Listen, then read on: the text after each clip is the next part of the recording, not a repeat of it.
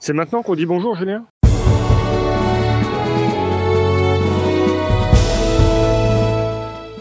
Peuple rôliste, tu écoutes les voix d'Altaride.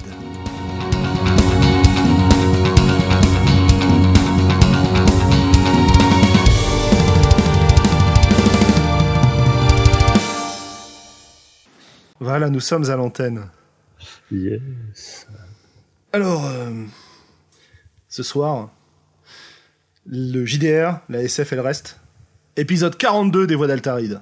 Whoop whoop Avec eux, Xavier, Bonsoir, bonsoir, bonsoir, bonsoir. Morgane Bonsoir. et Sandra. Bonsoir, bonsoir. Je vous rassure, j'arrête de faire le DJ de boîte de nuit euh, De nuit, de nuit, de nuit. très vite. Tiens, en parlant, en parlant de ça, ça fait longtemps qu'on n'a pas eu de SESMJ, euh, mon bon Julien. Absolument, ça fait longtemps qu'on n'a pas eu de SOSMJ, c'est normal, euh, le temps et euh, on m'a tellement réclamé d'avoir des, des MJ féminins dans le sujet et comme je suis pas très très doué pour faire des voix féminines, j'ai besoin de, de complices et de comparses pour m'y accompagner. Et malheureusement, malheureusement, très chers amis, eh bien, euh, pour le moment, je n'en ai pas euh, trouvé. Euh, il suffirait que je m'organise, mais comme s'organiser, Xavier, je pense que tu es familier du problème, c'est quelque chose qui peut être parfois un peu compliqué. Mais ça reviendra sûrement si on est inspiré. Il y a quelques thèmes qu'on nous avait envoyés qui sont en cours et qui devraient arriver. Bien. Bon, Eh bien, super. voilà. C'était donc une belle émission. Alors, quel sujet ce soir? Eh ben, on s'est dit que comme c'était l'épisode 42, on était bien obligé de vous faire un épisode qu'on attendait depuis très longtemps, un épisode sur la SF en jeu de rôle, parce que je pense que tous les gens présents autour de ces micros ce soir sont quand même d'assez grands fans de SF, d'assez grands lecteurs de SF, euh, d'assez grands spectateurs de films de science-fiction aussi, et pratiquants de jeux de rôle de science-fiction. Et donc, on va Et- parler un petit peu de tout ça ce soir. Xavier Mhm. Mais tout à fait. Moi, je. euh, et on, on peut commencer à déflorer le sujet ou on attend de, de faire un tour de table avant de se Eh lancer ben, je pense qu'on va, on va pouvoir euh, directement en parler. Peut-être qu'on peut aussi rappeler que notre cher Morgan est aussi un auteur de science-fiction, puisqu'il y a quelques, quelques romans qu'on Mhm. peut lire de, Ah, ah. de ta part, euh, Morgan. Oui. Est-ce que tu peux nous rappeler les titres? Depuis. euh, depuis euh, euh, oui. Non, tu- vous tu- irez fouiller. Non, mais puis en plus, je me suis converti à la fantasy, donc euh, c'est c'est- c'est- c'est fini. Bah tu, ouais, tu, non, tu- non, alors, c'est- tu vois la porte là-bas, là. C'est d'accord. Au revoir. Non, tu vas, tu vas, tu vas quand même pas arrêter la SF. euh, Non, c'est pas que- vrai. J'ai j'ai absolument pas arrêté la SF et je bosse depuis euh, des années sur un, un gros projet de space opéra qui me tient beaucoup à cœur et dont j'espère pouvoir dire des mots le plus rapidement possible. Et euh, tiens, à, à ce propos, moi j'ai une question euh, par- parfaitement indiscrète. Euh, Qu'est-ce qui t'a amené à Qu'est-ce qui t'a amené à la SF Pour pourquoi t'as as, choisi d'écrire de la SF et pas autre chose? Principalement parce que j'ai surtout lu de la SF. Euh, donc c'était assez, euh, c'était assez, on va dire, naturel pour moi. C'est c'est toujours, enfin, non seulement j'ai toujours lu de la SF, mais j'ai toujours vu des séries de SF et des films de SF. Donc, euh, je pense que les premiers films, les premières séries que j'ai vues, c'était de la SF, ou en tout cas les premiers qui m'ont marqué. Donc, euh, c'était assez euh, normal, on va dire. Ouais, en toute logique, je- d'accord. Parce que moi, moi, je tiens à dire, par exemple, que euh, je suis un grand fan de, de littérature de SF, de séries de SF, de films de SF, mais en jeu de rôle, euh, j'arrive, j'ai quand même du mal à faire jouer de la SF en tant que meneur de jeu. Alors, c'est quoi le premier jeu de SF auquel tu es joué, euh, Xavier? Eh ben, je ne me souviens plus, figure-toi. Bah, Ça nous fait un point Je- commun.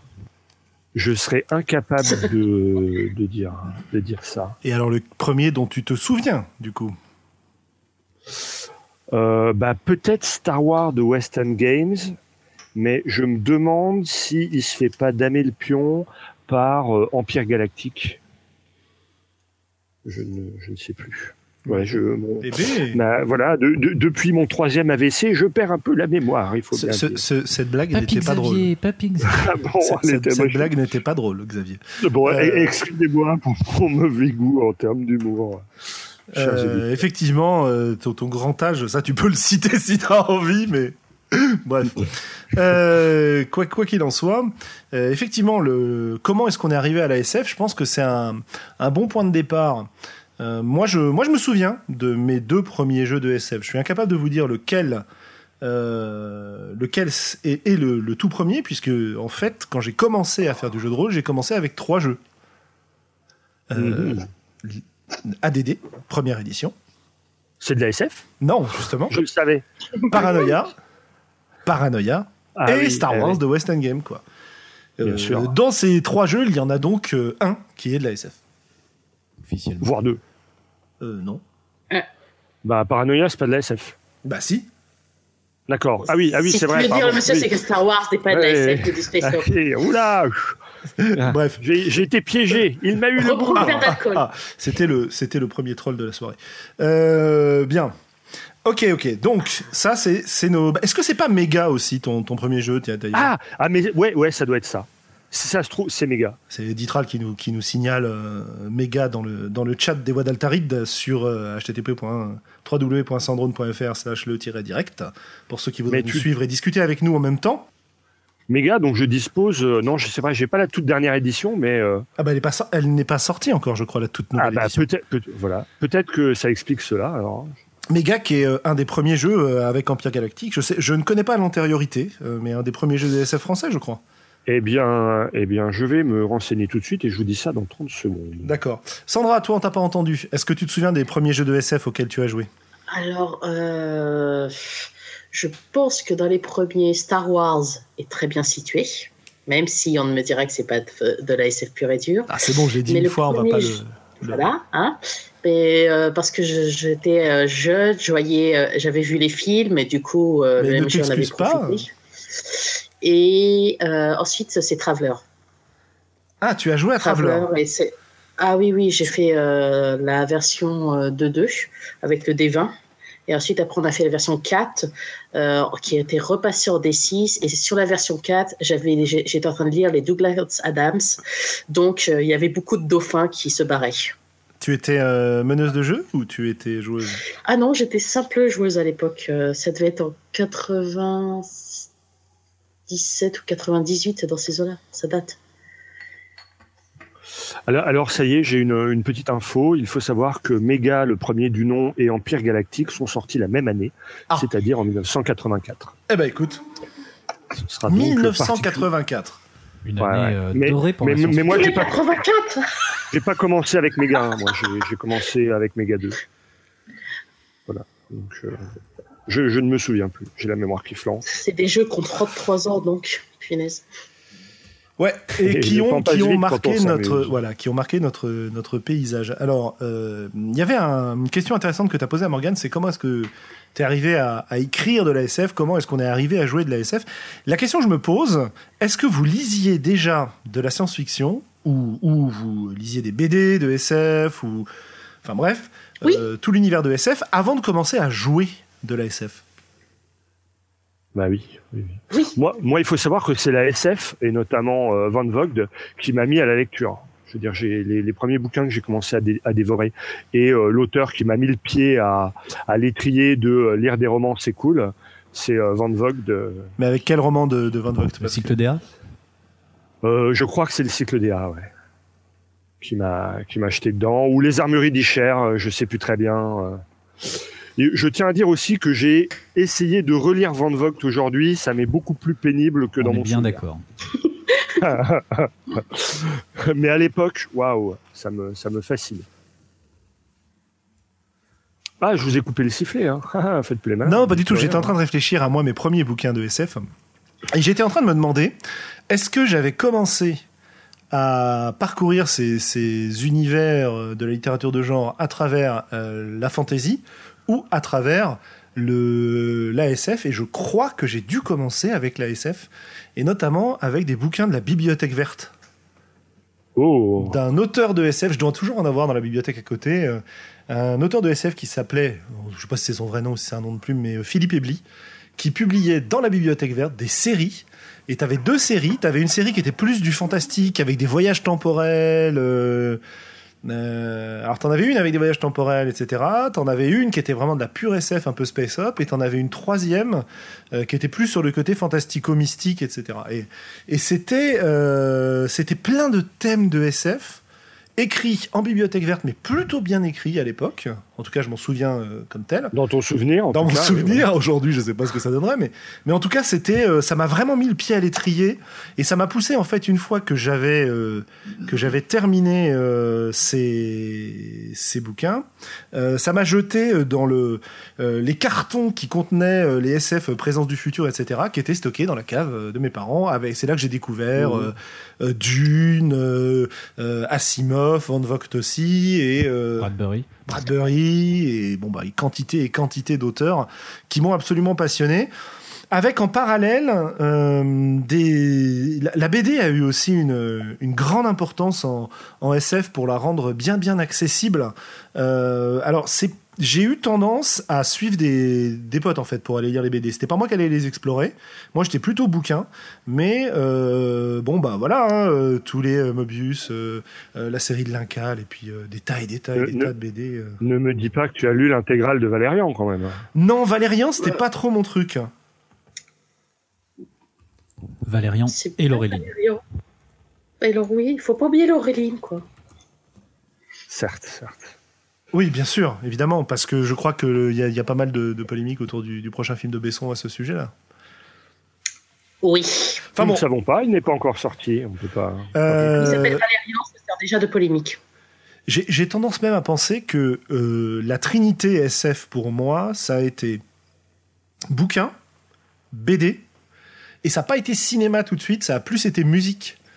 Euh, avec des albums de rock, avec des pochettes de malades, avec des thèmes un peu, Ouais. euh, un peu liés à la SF et tout. Et, et le côté euh, cinéma est venu en parallèle après. Je me souviens que j'avais vu le retour du Jedi au cinéma, pas les précédents. J'étais, j'étais trop jeune. Xavier, toi peut-être, mais euh, Euh, non, moi je les ai vus assez. Enfin, je les ai pas vus quand ils sont sortis euh, tout de suite. J'étais. Ça me faisait peur les gros monstres, les trucs bizarres à l'époque. Donc euh, j'ai pas vu tout de suite. Moi, Star Wars, ça a été assez périphérique pour moi au niveau, euh, au niveau film. Euh, roman un petit peu plus après, mais euh, j'ai eu la chance de, de grandir dans les années 90, qui étaient extrêmement riches en séries télévisées de science-fiction, même si la plupart ont vécu très, très. euh, une vie très courte, et à, à juste Ouais, titre d'ailleurs, quand tu les revois. Dans certains cas, ouais. Mais certaines ont été longues. Mais euh, Très certaines ont été longues. et puis surtout euh, Très, certaines étaient très longues. c'est- oui, et certaines étaient intéressantes quand même. Dire. Mais c'est surtout que, que La vérité euh, est ailleurs. mm, La vérité est ailleurs. euh, mais non non non non, c'est surtout que on était. Je pense que c'était difficile euh, quand on a grandi euh, ado, euh, enfin en tout cas pré-ado. euh, dans les années 90 de- d'y avoir échappé parce que c'était vraiment partout. On pouvait pas allumer la télé sans tomber sur une série de SF et sur toutes les chaînes. Ah oui. Ah oui, c'est assez vrai, ouais. Et alors, pourquoi est-ce que euh, cette espèce de background SF m'intéresse dans le cadre de notre. Morgane, s'il te plaît, arrête de tirer sur le casque, on, ne s'entend plus après. Euh, pourquoi est-ce que ce, comment dire, ce background SF m'intéresse dans le cadre de cette émission? Ben, Parce que ça va nous permettre d'aborder un certain nombre de, de soucis qu'on a pu rencontrer vis-à-vis de la SF et du jeu de rôle de SF. C'est la difficulté apparente d'avoir une culture commune qui nous permette de jouer ensemble. Euh, Xavier, tu, tu évoquais justement à l'instant le fait que euh, tu, tu avais du mal à être MJ euh, dans un jeu de SF, alors que pourtant tu étais un grand lecteur du sujet. Est-ce que tu peux nous en dire un tout petit peu plus? Eh ben, c'est un. Je pense que c'est un problème à la à l'ensemble des possibles que propose la SF. C'est-à-dire que moi, quand je suis meneur de jeu, ce que les joueurs peuvent faire dans un environnement de SF, c'est juste trop vaste pour moi. Et, euh, et peut-être qu'on peut faire le, un, parallèle avec euh, des jeux comme Donjons et Dragons à très haut niveau, où tout d'un coup les joueurs ont tellement de pouvoir et de puissance, et notamment en termes d'accès à l'information, que euh, du coup il y a tout un tas de scénarios qui deviennent très compliqués, les scénarios enquête, les machins, euh, se renseigner sur quelqu'un euh, entre les réseaux, le net dans les dans les trucs de SF ou les, les sortes de divination super balèzes dans la dans la fantasy, et eh bien ça devient compliqué. Et moi je crois que simplement pour moi le, le, champ des possibles en, SF étant étant si vaste, et eh bien quand je suis meneur de jeu, ça me ça me fait un peu tilter quoi. J'essaie de penser à tout, j'essaie de maîtriser tout, de prévoir tous les cas et, euh, et je me noie dans le, dans le marigot. Ouais, ce qui est intéressant, c'est que j'ai l'impression, vous me détromperez si je dis des bêtises, hein, vous n'hésiterez pas, pendant que je suis euh, distrait par le, le, le t-shirt de, par Morgan, Qui tire sur le fil. Non, non, non, non. Euh, c'est un t-shirt qui est marqué Let's Summon Demons. Donc voilà. et ça s'appelle quoi? Activities for Children. Bon. Je, on prendra une photo tout à l'heure, je pense que ça vaut le coup. Hein. Donc je disais, euh, avant d'être honteusement distrait par ceci. J'ai l'impression que quand on part sur du jeu type médiéval fantastique, Donjons et Dragons, etc., on a une forme de culture commune qui s'est euh, avec une espèce de merci Tolkien. Ouais, mais une espèce de merci Tolkien et merci Donjons et Dragons en fait, parce que j'ai eh l'impression que les œuvres de fantasy ont été autant inspirées par le jeu de rôle que le jeu de rôle a, a été inspiré par les œuvres de fantasy, et que tu as une espèce de syncrétisme comme ça qui se crée assez rapidement dans ce domaine-là, parce que pour retrouver des des œuvres de, de, de fantasy très différentes, j'ai l'impression qu'il faut revenir en arrière. Se lever, se lever de bonheur. C'est-à-dire, pour moi, euh, pour, pour dire exactement ce, ce, à quoi je pense, pour moi, tu as d'un côté Tolkien, de l'autre côté Fritz Leiber avec le, le côté Sword and Sorcery, le ou le, voilà, le cycle des épées, euh, Conan avec Ron, euh, enfin pas Ron Howard, pardon, excusez-moi. Bah, il a fait de la SF aussi, Ron Howard. Hein. bon, Robert Howard. Euh, toutes, mes, toutes mes excuses. Ça, euh... ça, lui a pas réussi. Hein. Il a. Moi, je, alors je vais pas, je vais pas rentrer dans le débat parce que la fantasy, ça m'emmerde, mais euh, je, je, pense que le nouvel âge d'or de la fantasy euh, littéraire et, euh, et, cinématographique doit beaucoup plus à Donjons et Dragons que à ce qui a précédé dans la décennie euh, entre Le Seigneur des Anneaux et Donjons et Dragons. Oui, je, mais, suis, voilà, je, je vais pas développer là-dessus plus, plus loin. Faut savoir, il y a quand même Donjons et Dragons qui a eu des pubs à la télé qui a eu des produits dérivés, des séries télé. Donc ça a vraiment été très très répandu dans les années 80-90. Quoi. Des forums Minitel. c'est pas spécialement le, le, propos du podcast, mais ça pourrait en Absolument. être un. L'influence, l'influence de Donjons et Dragons sur la pop culture. Euh, ouais, me paraît assez phénoménal. Je pense qu'on on se, là, on se fait un podcast sur la SF parce que c'était le et le jeu de rôle parce que c'était le, le, le, 42. le 42 et qu'on était un petit peu obligé. Euh, et puis ça nous fait plaisir. Mais je pense qu'on parlera aussi un peu de fantasy parce qu'il y a, y a des tas et des tas de choses à dire sur les interactions entre justement la pop culture, comme tu disais, et le et le jeu de rôle et la façon dont ça se ça se nourrit en fait les uns les autres. Euh, mais mais, mais oui cela dit, je, je, te coupe 30 secondes. C'est vrai que moi, pour avoir grandi, enfin être né dans les années 70, euh, la pop culture culture SF des années 70 est à la fois foisonnante et en même temps super foutraque, ça part vraiment dans tous les sens et du coup euh, euh, beaucoup plus que la, la fantasy qui reste euh, beaucoup plus cadrée que la SF et, et beaucoup moins prompte à des délires les plus fous. Bah, faut dire aussi que la fantasy, il y a quand même de base sur toutes les histoires de fantasy, il y a un background historique. C'est du moyen, il y a du moyen, euh, laisse-moi finir, mais il y a du Moyen Âge plus ou moins romancé ou autre, ce qui fait que, ne serait-ce que pour les bâtiments, les descriptions, souvent, c'est toujours inspiré de lieux, euh, c'est de lieux ou existants, ou alors c'est les, euh, ou alors des, ou alors des contes, ou alors des légendes, ou alors des légendes, ou alors des trucs. enfin, il y a un il y a ouais. une base commune de l'imaginaire ou de l'écrit. Tandis que la SF, bah, c'est des choses qui n'existent pas. Donc c'est pour ça beaucoup plus facile de le faire partir dans tous les sens que de la fantaisie. En tout cas, ça, ça m'inspire beaucoup ce que tu dis, Sandra, parce que c'est vrai que sur de, de la fantaisie, on a euh, tout le support des mythes et, euh, et, des contes qui existent euh, de manière antédiluvienne et qui posent un imaginaire, alors que la SF, mine de rien, euh, c'est on, on, peut dire que c'est une invention du une, une, invention du 19e et du 20e quoi, et surtout du surtout du 20e siècle pour moi. Alors tu mmh. n'es pas d'accord, nous t'écoutons.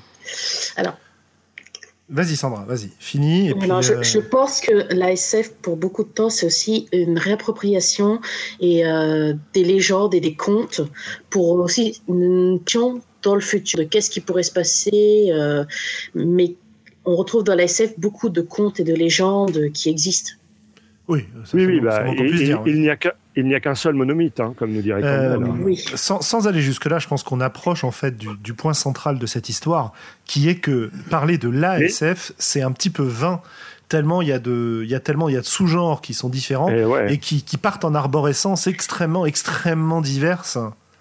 Morgane? Alors c'est- vrai que quand, enfin, ce que j'allais dire, j'allais recadrer un peu sur ce qu'essayait de dire euh, Julien au, départ avant qu'on parte sur, sur Donjons et Dragons, mais euh, parler à quelqu'un pour qui la SF c'est euh, le neuromancien ou parler à quelqu'un pour qui la SF c'est 2001 l'Odyssée de l'espace, c'est pas, s'adresse pas du tout à la même à la même personne qui a le même la même approche, on va dire, de, de la science-fiction.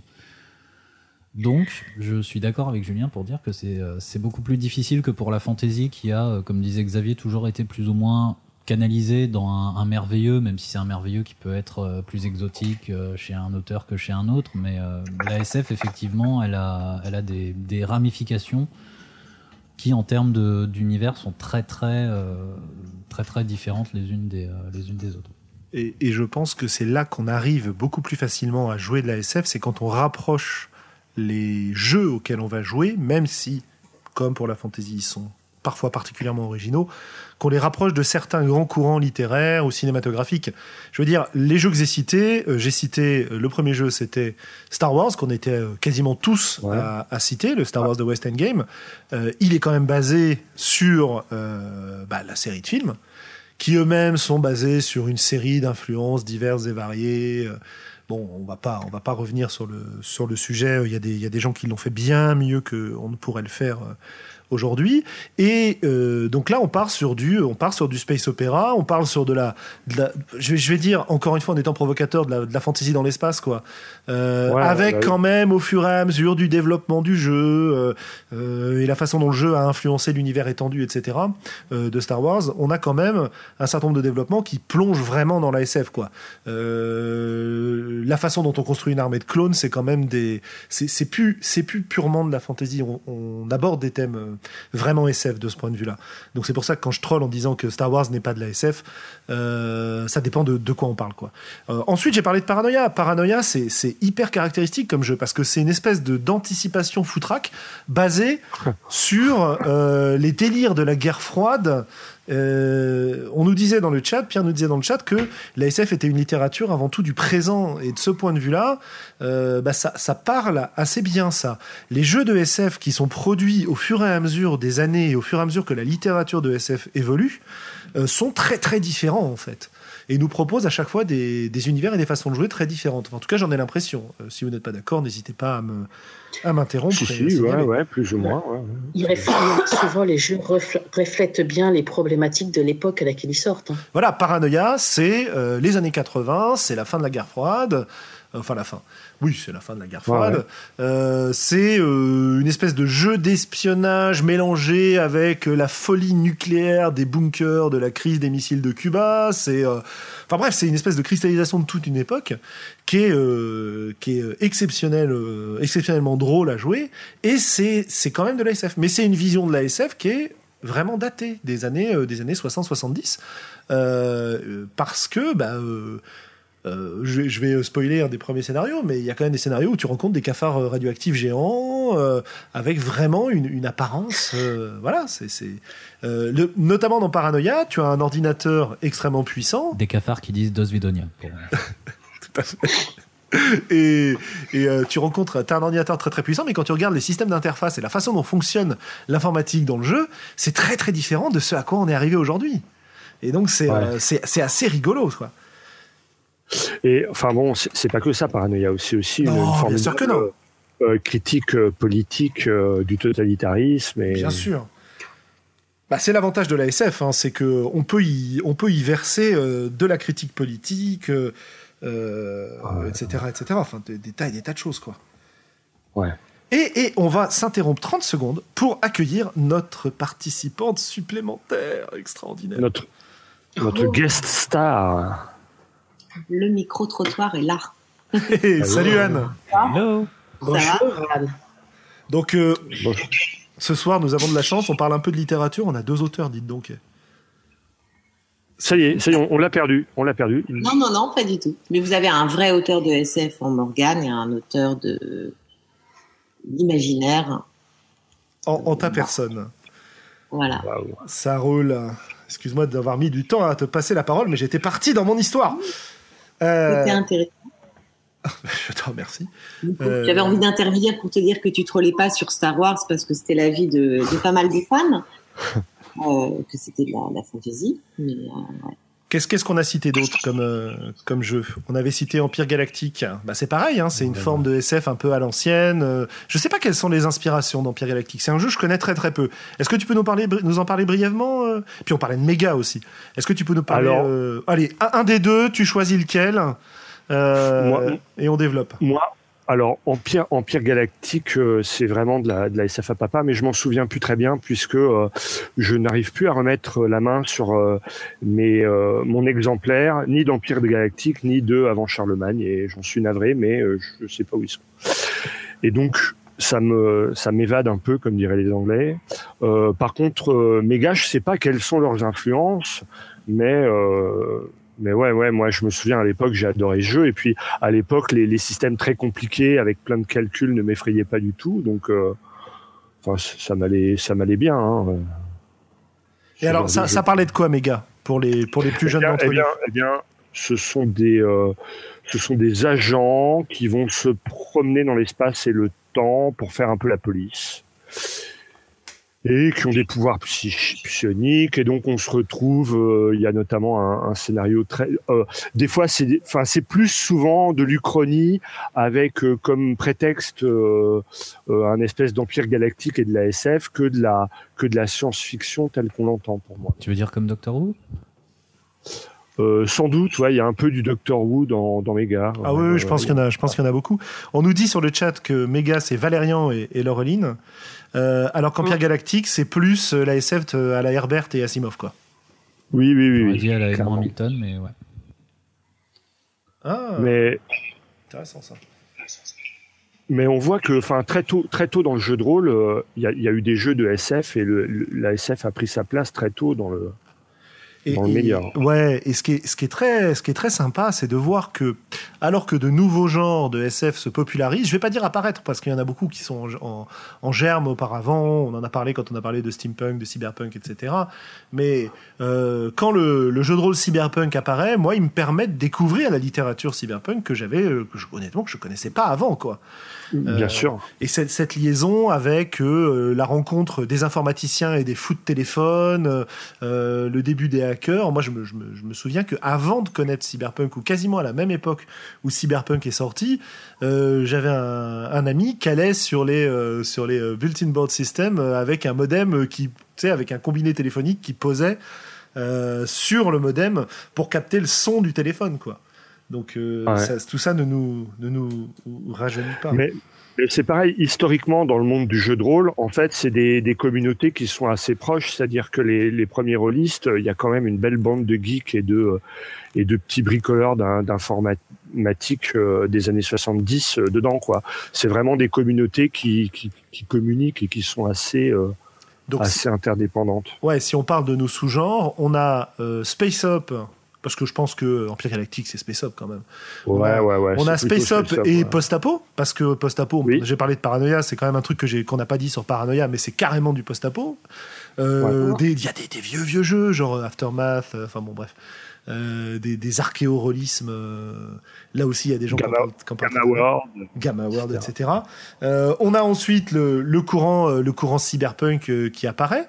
Euh, on a en parallèle euh, bah, le cyberpunk qui est lié, mais de la SF d'anticipation de futurs proches avec des des, des situations qui sont assez peu différentes de la réalité. J'arrive plus à retrouver le, le nom de. J'ai j'ai un jeu en tête, j'arrive plus à retrouver le, le nom. Bah, c'est pas grave, ça me reviendra peut-être. En, en cyberpunk?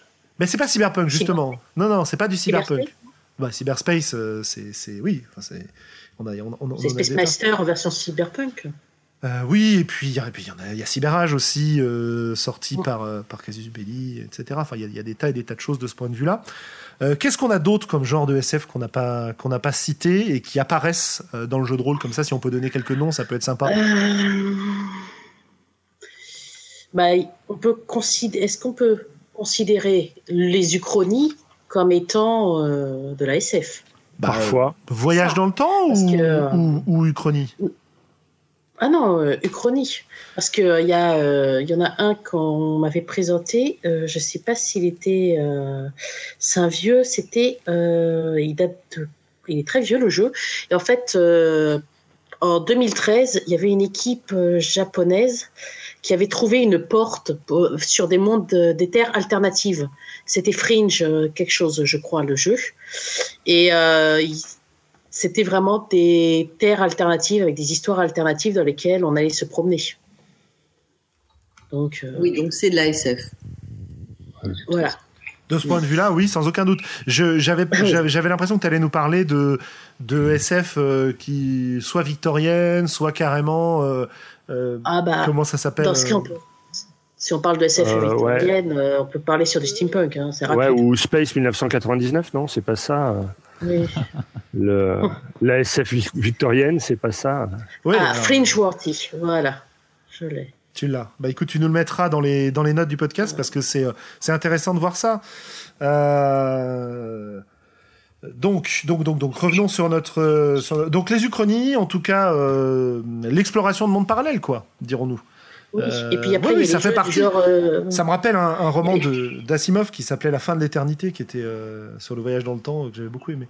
bah, sur le voyage dans le temps, moi je pense à Continuum, dans ce cas, en jeu de rôle. Oula, oui.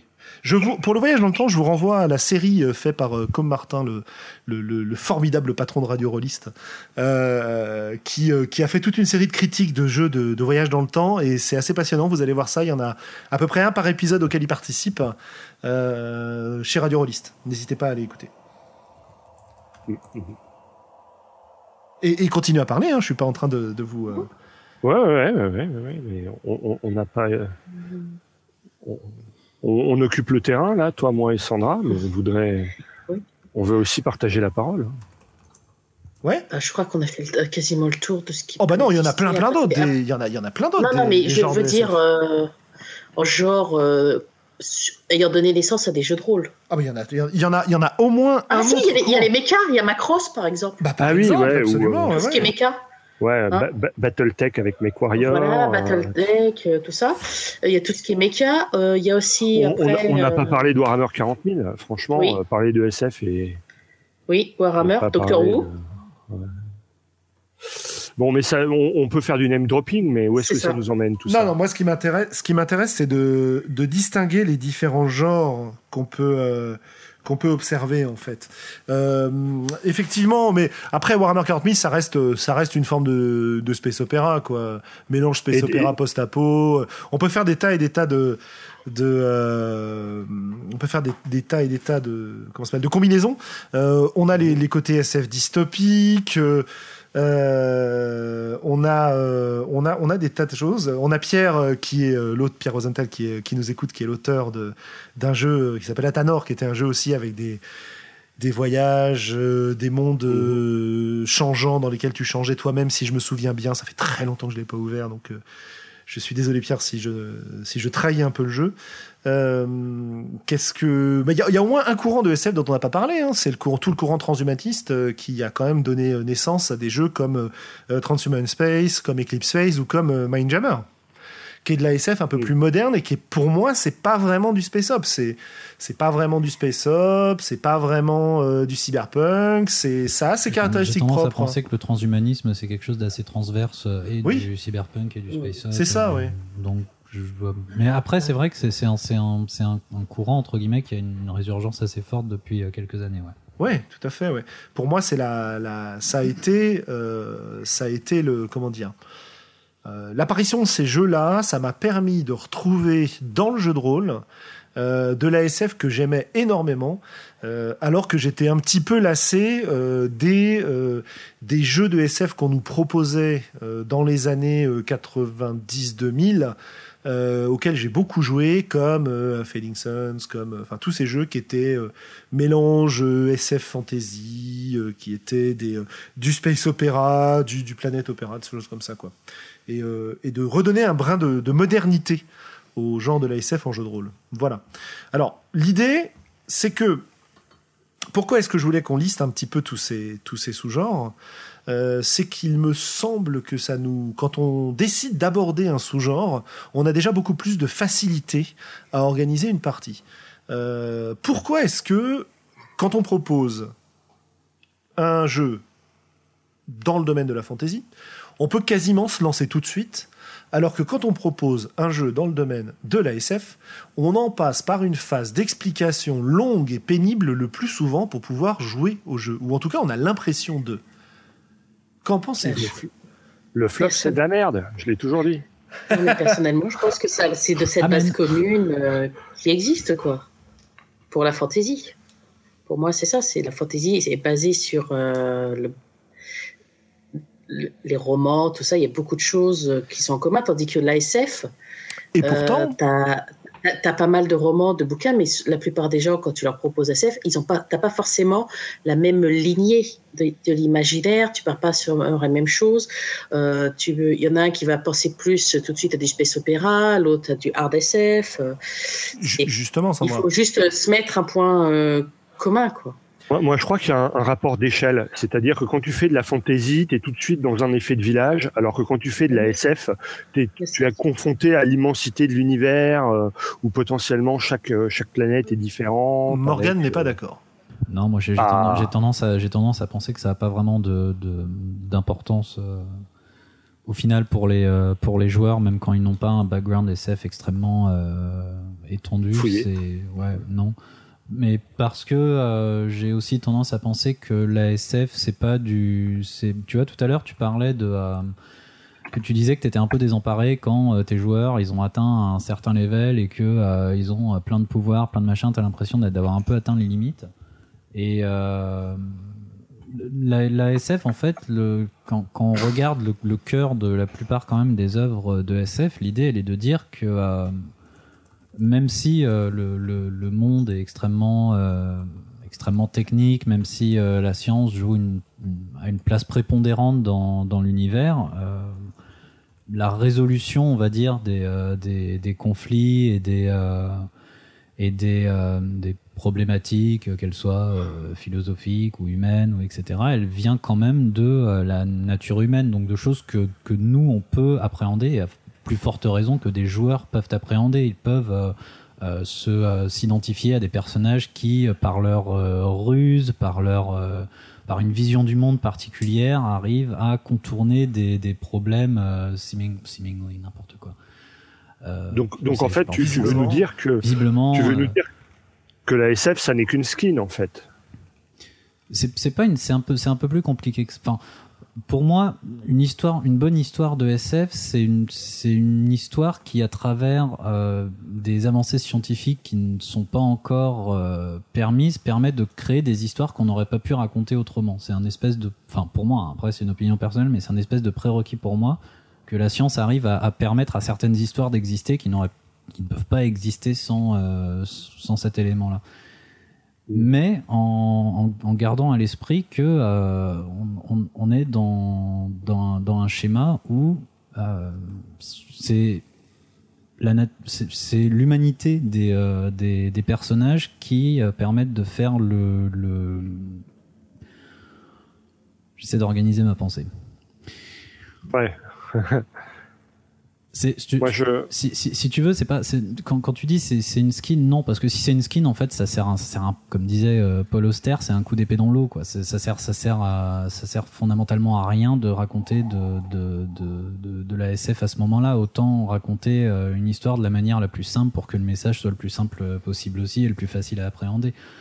L'idée, c'est plus de dire que euh, à n'importe quel endroit où on est dans, dans, dans l'histoire des avancées scientifiques ou de, de, des manières dont on se définit en tant qu'être humain, ce qui est quelque chose qui a beaucoup changé euh, depuis déjà même depuis dix ans. Euh, on va garder une espèce de, de constante euh, humaine et dans notre rapport aux autres euh, qui va permettre de nous sortir de certaines situations. Et c'est là que dans, dans, le jeu de rôle, en fait, pour moi, ça n'a pas grande importance. Euh, le euh, background scientifique des joueurs ou leur, euh, leur, leur, rien que leur expertise, leur niveau d'expertise technique. Euh, la proposition, c'est de leur dire vous êtes dans un univers où l'être humain pourrait à, à première vue être dépassé et au final où c'est euh, votre votre humanité, vos, vos, vos- votre personnalité qui va vous permettre de résoudre des énigmes ou de euh, gagner, des, enfin, de remporter des conflits et d'avancer et de, de découvrir des choses. Alors, c'est vachement Ouais, intéressant. Ouais, vas-y, Hmm. vas-y, Anne, pardon. Non, j'allais dire, ça dépend aussi comment tu joues. Euh, bien sûr, enfin, pour moi, la SF est pas une skin en, en- en jeu, mais aucun univers est une skin. C'est une question de d'enjeu, euh, de rapport entre les enjeux et entre le pourcentage euh, de d'attente qu'on met dans un scénario. On joue pas de la même façon, à mon avis, quand on joue dans un univers d'anticipation ou de post-apo ou de space opéra. Space opéra, l'attente, ça va être plus de l'aventure que euh, de euh, gagner contre euh, un système totalitariste comme en anticipation. Ouais. Donc pour moi, le, le, le, le, le- le point de jeu se situe là, sur ce que les joueurs attendent, ce que le MJ va utiliser de, des, des prérequis des joueurs et des acquis des joueurs, l'image qu'ils ont de cet univers, hein, qui est très classique, parce que la SF, c'est tous les univers de SF sont très classiques. L'anticipation, de toute façon, on est dedans, donc euh, c'est c'est terminé. Euh, comme euh, disait Julien, c'est un, un avenir Euh, et le post-apo, euh, si c'est à la mode, ça n'est pas par hasard non plus en ce moment. Donc, euh, donc voilà. Pour moi, c'est pas tant des enjeux finalement très ciblés que je trouve un peu restricti- restrictifs, Morgane, dans le sens où c'est pas seulement l'humanité qui va, voilà, parce que ça dépend de la façon dont je joue les joueurs. On sait très bien qu'il y a des optimisateurs qui vont utiliser des compétences pour une partie très scientifique du, scénario et d'autres qui vont rester dans un rapport euh, plus personnel, plus intimiste, plus humain au jeu et à ce qui leur arrive, quelles que soient leurs compétences. Mais en tout cas, euh, voilà, c'est vraiment une question. je me répète maintenant, donc j'ai plus rien à dire, de pourcentage en- de- de- d'attente et d'enjeu. J'ai tendance à penser, j'ai tendance à penser qu'en fait, en jeu de rôle, la SF, on a plusieurs manières de l'aborder. On a des jeux qui seraient, qui exploiteraient réellement euh, les thèmes de science-fiction, chacun dans leur domaine. Euh, D'ailleurs, je pense que c'est rare qu'on les exploite pas du tout, hein, mais euh, le post-apo d'un côté, l'anticipation, le côté cyberpunk justement qui est le, bien représentatif de ce côté-là, la space opéra, etc. Les voyages dans le temps, tout ça. Et on a les jeux qui se servent de l'ASF, comme disait Xavier, comme une skin, comme un décor en fait. Plus à la manière d'un certain nombre de films d'action hollywoodiens qui se passent dans un univers de SF parce que c'est sympa d'avoir des lasers, parce que c'est sympa que ça pète dans tous les sens, d'avoir des belles armures, des beaux mechas, des beaux machins. Et derrière, en fait, euh, on peut remplacer complètement la technologie par, euh, enfin, cette technologie moderne par une technologie actuelle. Et finalement, c'est juste moins spectaculaire, mais on raconte la même histoire. De merde. Euh, Ou pas. ouais, ou pas, mais j'ai tendance à penser que quand la SF, euh, moi, ça me marque. Et en fait, alors, pour remettre moi aussi de l'ordre dans mes idées et pour revenir euh, au côté prérequis scientifique, la plupart du temps dans ces séries qui sont souvent des séries avec pas un, budget euh, énorme ou euh, dans ces séries qui exploitent certains thèmes de SF pour faire du spectaculaire, dès que tu t'intéresses au côté un peu scientifique justement, tout se pète la gueule très très rapidement et t'as pas besoin d'être un expert pour voir que c'est absolument pas crédible parce qu'en fait tout ce qui les intéressait, c'est au lieu de dire on met un peu de fantastique, on met un peu de mystérieux qu'on n'explique pas, on a besoin de donner une explication parce que bon bah c'est le la direction que le studio nous a demandé de prendre. Et quand on donne une explication, bah, on donne une explication pseudo-scientifique euh, avec du technoblabla euh, qui fait tout de suite un peu classe. Et étant donné le manque de, de culture scientifique de beaucoup de monde, eh bien malheureusement, euh, ça passe direct. Alors que je pense qu'on aurait Genre beaucoup- Westworld. Par exemple, j'aurais- j'ai pas vu la série en entier, donc je peux pas te dire. Euh, euh, mais euh, j'aurais tendance moi à penser que on s'en sortirait à la limite beaucoup mieux en restant dans le domaine du fantastique, du, du, du, du- même pas pas de pas de la magie si vous voulez, mais du fantastique, du, du je ne sais pas. Mhm. Peut-être que c'est surnaturel, Oh. peut-être pas. Je vais, je vais- je vais rester sur l'exemple de Westworld parce que c'est, c'est un, je trouve que c'est un exemple alors, extrêmement. e- explique-nous ce que c'est que Westworld déjà. extrêmement intéressant. Alors, Westworld est au départ un film de Michael Crichton qui est un, un excellent auteur de techno-thriller. Alors, il pas un style qui casse trois pattes à un canard, mais qui a quand même créé des, des histoires qui sont que- qui parlent à tout le monde. Hein. Jurassic Park, c'est lui. Euh, Sphère, euh, Urgence même d'ailleurs, si c'est pour, pour ceux qui préfèrent le. Non, non, dire. ça, ça couvre, non, ça couvre énormément de, énormément de choses. La variété Andromède, qui a été adaptée par Robert Wise aussi. Euh, bref, euh, et donc il a, il était aussi réalisateur de très bons films, dont Westworld, mais aussi de, de, Great Train Robbery, qui est un, un western excellent et vraiment hilarant. Euh, qui malheureusement est tombé dans l'oubli, mais que je vous invite à, à, voir. Mais pour en rester sur Westworld, ce qui est, ce qui est intéressant quand on compare le film donc de, de Crichton avec euh, Yul Brynner, qui est, qui, est très bon, euh, avec euh, la série que moi personnellement je trouvais vraiment consensuelle et qui n'apporte pas euh, des masses de choses en termes, en termes de science-fiction. C'est là qu'il y a quelque chose qui est intéressant parce que pour ceux qui ne le savent pas, le premier film, le, Westworld, a été un des premiers, une des premières œuvres à introduire au cinéma ou auprès du grand public le virus informatique. Et c'est quelque chose qui, peut paraître extrêmement, enfin qui pour l'époque peut, paraître un peu euh, technique, etc. Mais encore une fois, un virus, c'est quelque chose de très organique, c'est quelque chose auquel en tant qu'être humain, on peut complètement s'identifier sans aucun euh, bagage scientifique on n'est pas forcé d'avoir une, grande expérience, connaissance technique de l'informatique euh, et des, virus informatiques pour comprendre ce que fait un virus et comment, il agit. Et ça, c'est un, des, pour moi, un des grands, euh, des, grands traits de génie de, Michael Crichton, pas seulement pour Westworld, mais dans à peu près tout, euh, toutes ses œuvres. Et c'est quelque chose qu'on ne retrouve pas du tout dans la nouvelle, euh, dans la nouvelle série Westworld. C'est encore une fois, moi, je trouve ça assez assez consensuel, pas très intéressant, à ressasser les mêmes, euh, les mêmes thématiques de euh, l'émergence de la conscience euh, chez les robots. Enfin, je veux dire, c'est quelque chose euh, que faisait déjà Battlestar Galactica il y a 10 ans, au secours. Euh, enfin, la nouvelle série, hein, pas l'ancienne, qui. mais bref, c'est un autre débat.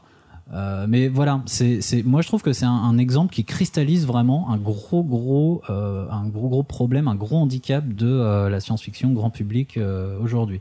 Euh, je trouve que l'histoire sur les dix premiers des dix épisodes de la première saison de Westworld de la nouvelle euh, la nouvelle série n'ont rien à raconter et je vais pas euh, spoiler parce que ça n'en vaut pas la peine.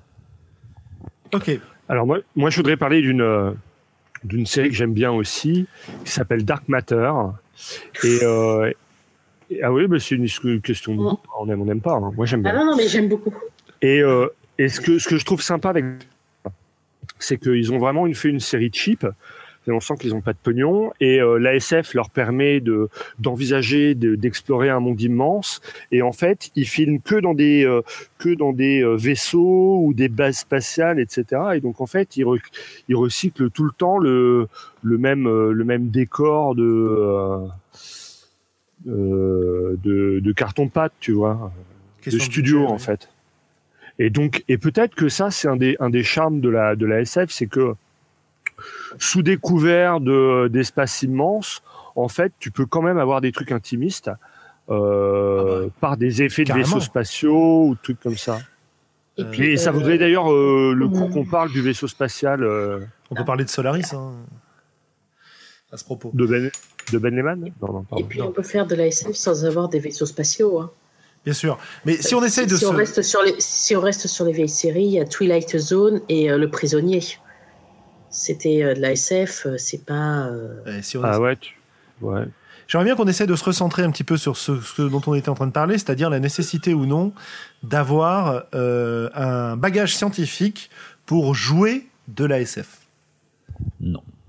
Ouais, c'est comme si on se disait qu'il fallait être linguiste pour, euh, pour apprécier Tolkien, tu vois. c'est- Bah, je pense que c'est une appréhension réelle qui existe chez beaucoup de monde, qui se dit que si on n'a pas une base scientifique suffisante, euh, s'il n'y a pas une, une, une, une base scientifique suffisante pour pouvoir jouer à de la SF. Moi, je suis pas sûr que ce soit vrai, mais bon. Non. Ouais, je sais pas parce que la, la, la SF, il y a finalement un petit pourcentage de gens qui pensent à de la art, art science où là, tu as vraiment besoin d'un background. Enfin, le, le, la- le premier rapport qu'on a à la SF, c'est quand même le space up et le space up euh, cinématographique et télévisuel.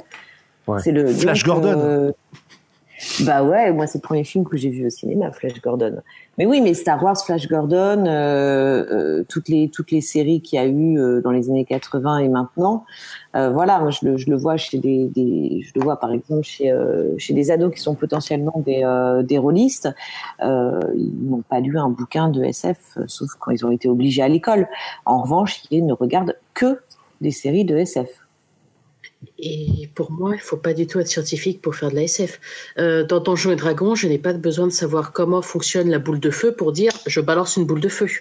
Donc, j'ai pas besoin de comprendre euh, dans Star Trek comment fonctionne un téléporteur pour utiliser un téléporteur ou dans Stargate pour lancer la porte des étoiles. J'ai juste qu'il faut que j'appuie là, là, là, et puis que je croise les doigts très fort. Est-ce qu'on attend Ouais, pas... euh, on le voit bien aussi dans. c'est- Ça paraît stupide ce que je veux dire, mais c'est dans euh, Les Visiteurs.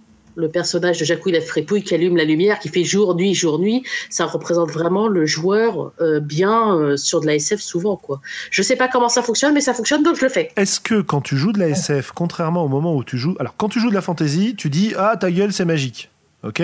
Quand tu joues de la SF, est-ce qu'on ne s'attend pas justement à jouer autrement et à ne pas dire ta gueule c'est technologique Est-ce qu'on n'a pas une attente de ce point de vue-là pour la plupart des joueurs? Est-ce que le fait que le public rôliste ait longtemps été constitué d'ingénieurs, de scientifiques justement, de d'informaticiens, etc., ne les a pas poussés à avoir une certaine exigence euh, sur la vraisemblabilité des concepts scientifiques utilisés, avec des moqueries envers les gens qui voulaient simplement faire de la SF un peu pulp, quitte à s'intéresser aux dynamiques sociales qui sont de la pure SF hyper intéressante, et dynamiques sociales, politiques dont tu parlais pour l'anticipation, Anne, euh, qui restent dans la SF, mais ce qu'ils voulaient, c'était de la SF technologique, et ils en profitaient pour exclure un certain nombre de gens. Euh, moi, je sais que c'est des Mais là- comportements que j'ai vus réellement. Et est-ce que ça, ça crée pas une sorte de complexe vis-à-vis des joueurs et des joueuses qui sont moins scientifiques, moins ingénieurs?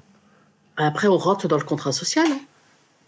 Oui, c'est ça, chacun gère ses complexes. C'est euh, après, c'est euh, selon les attentes de- que tu as par rapport au jeu. C'est pas parce que tu as les attentes que la science soit vraisemblable et te soit présentée vra- de manière vraisemblable en jouant à Star Trek que les règles font que la science est vraisemblable. Le- le- tu n'es pas obligé d'être scientifique pour jouer à Star Trek, mais si tu- si ton MJ et que toi vous avez des connaissances scientifiques, vous pouvez pousser. On, re- on rentre dans le contrat social. Jusqu'où tu vas pousser le fait que la science soit vraisemblable?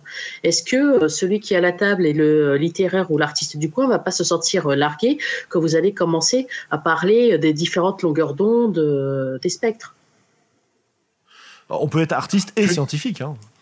Tu, tu noteras que ça, euh, si le ta gueule c'est magique marche, euh, le ta gueule c'est de la science, ça marche aussi. Et pas Ah qu'en SF. Hein. On nous le sort aussi dans la vie de tous les jours. Hein. Absolument, c'est un, grand, c'est un, argument extrêmement puissant euh, du débat. euh, De- un argument d'autorité euh, super, super. Absolument, mais, cheap, mais même. ce qui m'intéressait dans cette histoire-là, c'est d'essayer de trouver l'origine de ce, de ce complexe. Et que c'est, c'est Guylaine qui nous le disait sur le chat, mais j'ai entendu parler de ça assez souvent, en fait, dans mes, mes pérégrinations en convention, au club, etc. De gens qui te disaient Ah non, non, moi j'ai pas envie de jouer de la SF, je connais rien en sciences et je saurais pas quoi faire. Donc je, sais, je parle vraiment d'un complexe, je parle pas d'une réalité. Je suis pas en train de dire effectivement c'est vrai. Je dis qu'est-ce qui a pu pousser les gens à penser de cette manière-là? La, la- la réalité en même temps, il faut, faut peut-être re- replacer, remettre les choses un peu à leur place aussi. Euh, la réalité, c'est quoi? Aujourd'hui, tout le monde utilise des smartphones. Il y a combien de personnes qui savent vraiment comment marche leur, euh, leur smartphone?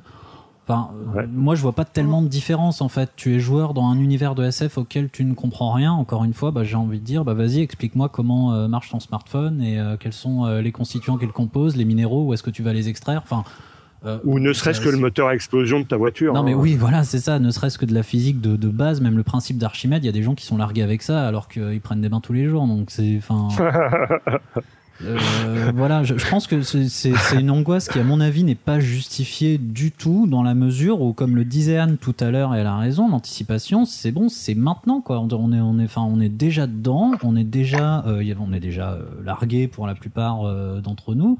Euh, c'est juste euh, transposer ça dans un endroit où les enjeux sont différents. Ça, ça c'est quelque chose que, enfin, je veux dire, c'est le prérequis du jeu de rôle de base. Ouais. Donc la SF c'est trop vaste.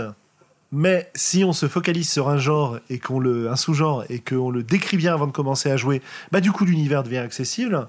Et finalement le fait de euh, d'avoir besoin d'un background scientifique n'est pas tellement nécessaire.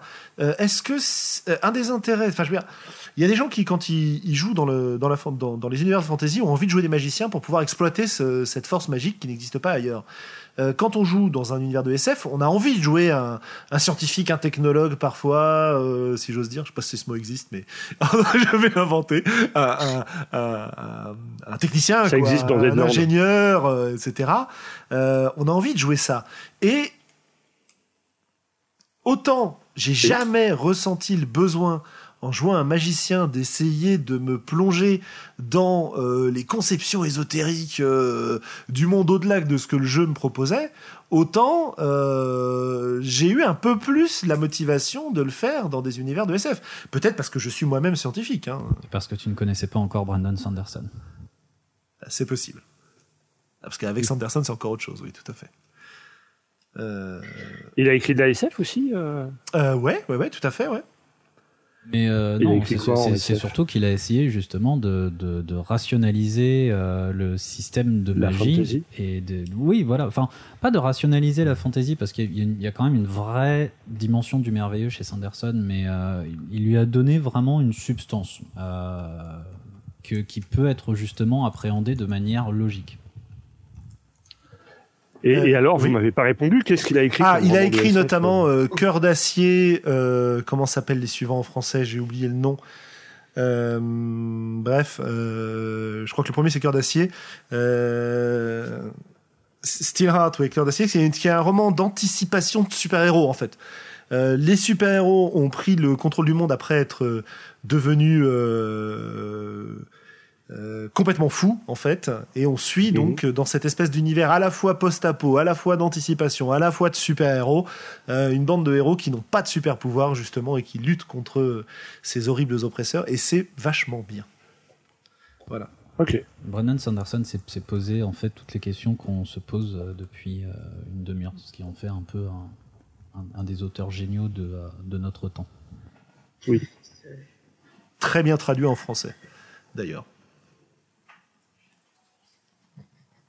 Bref.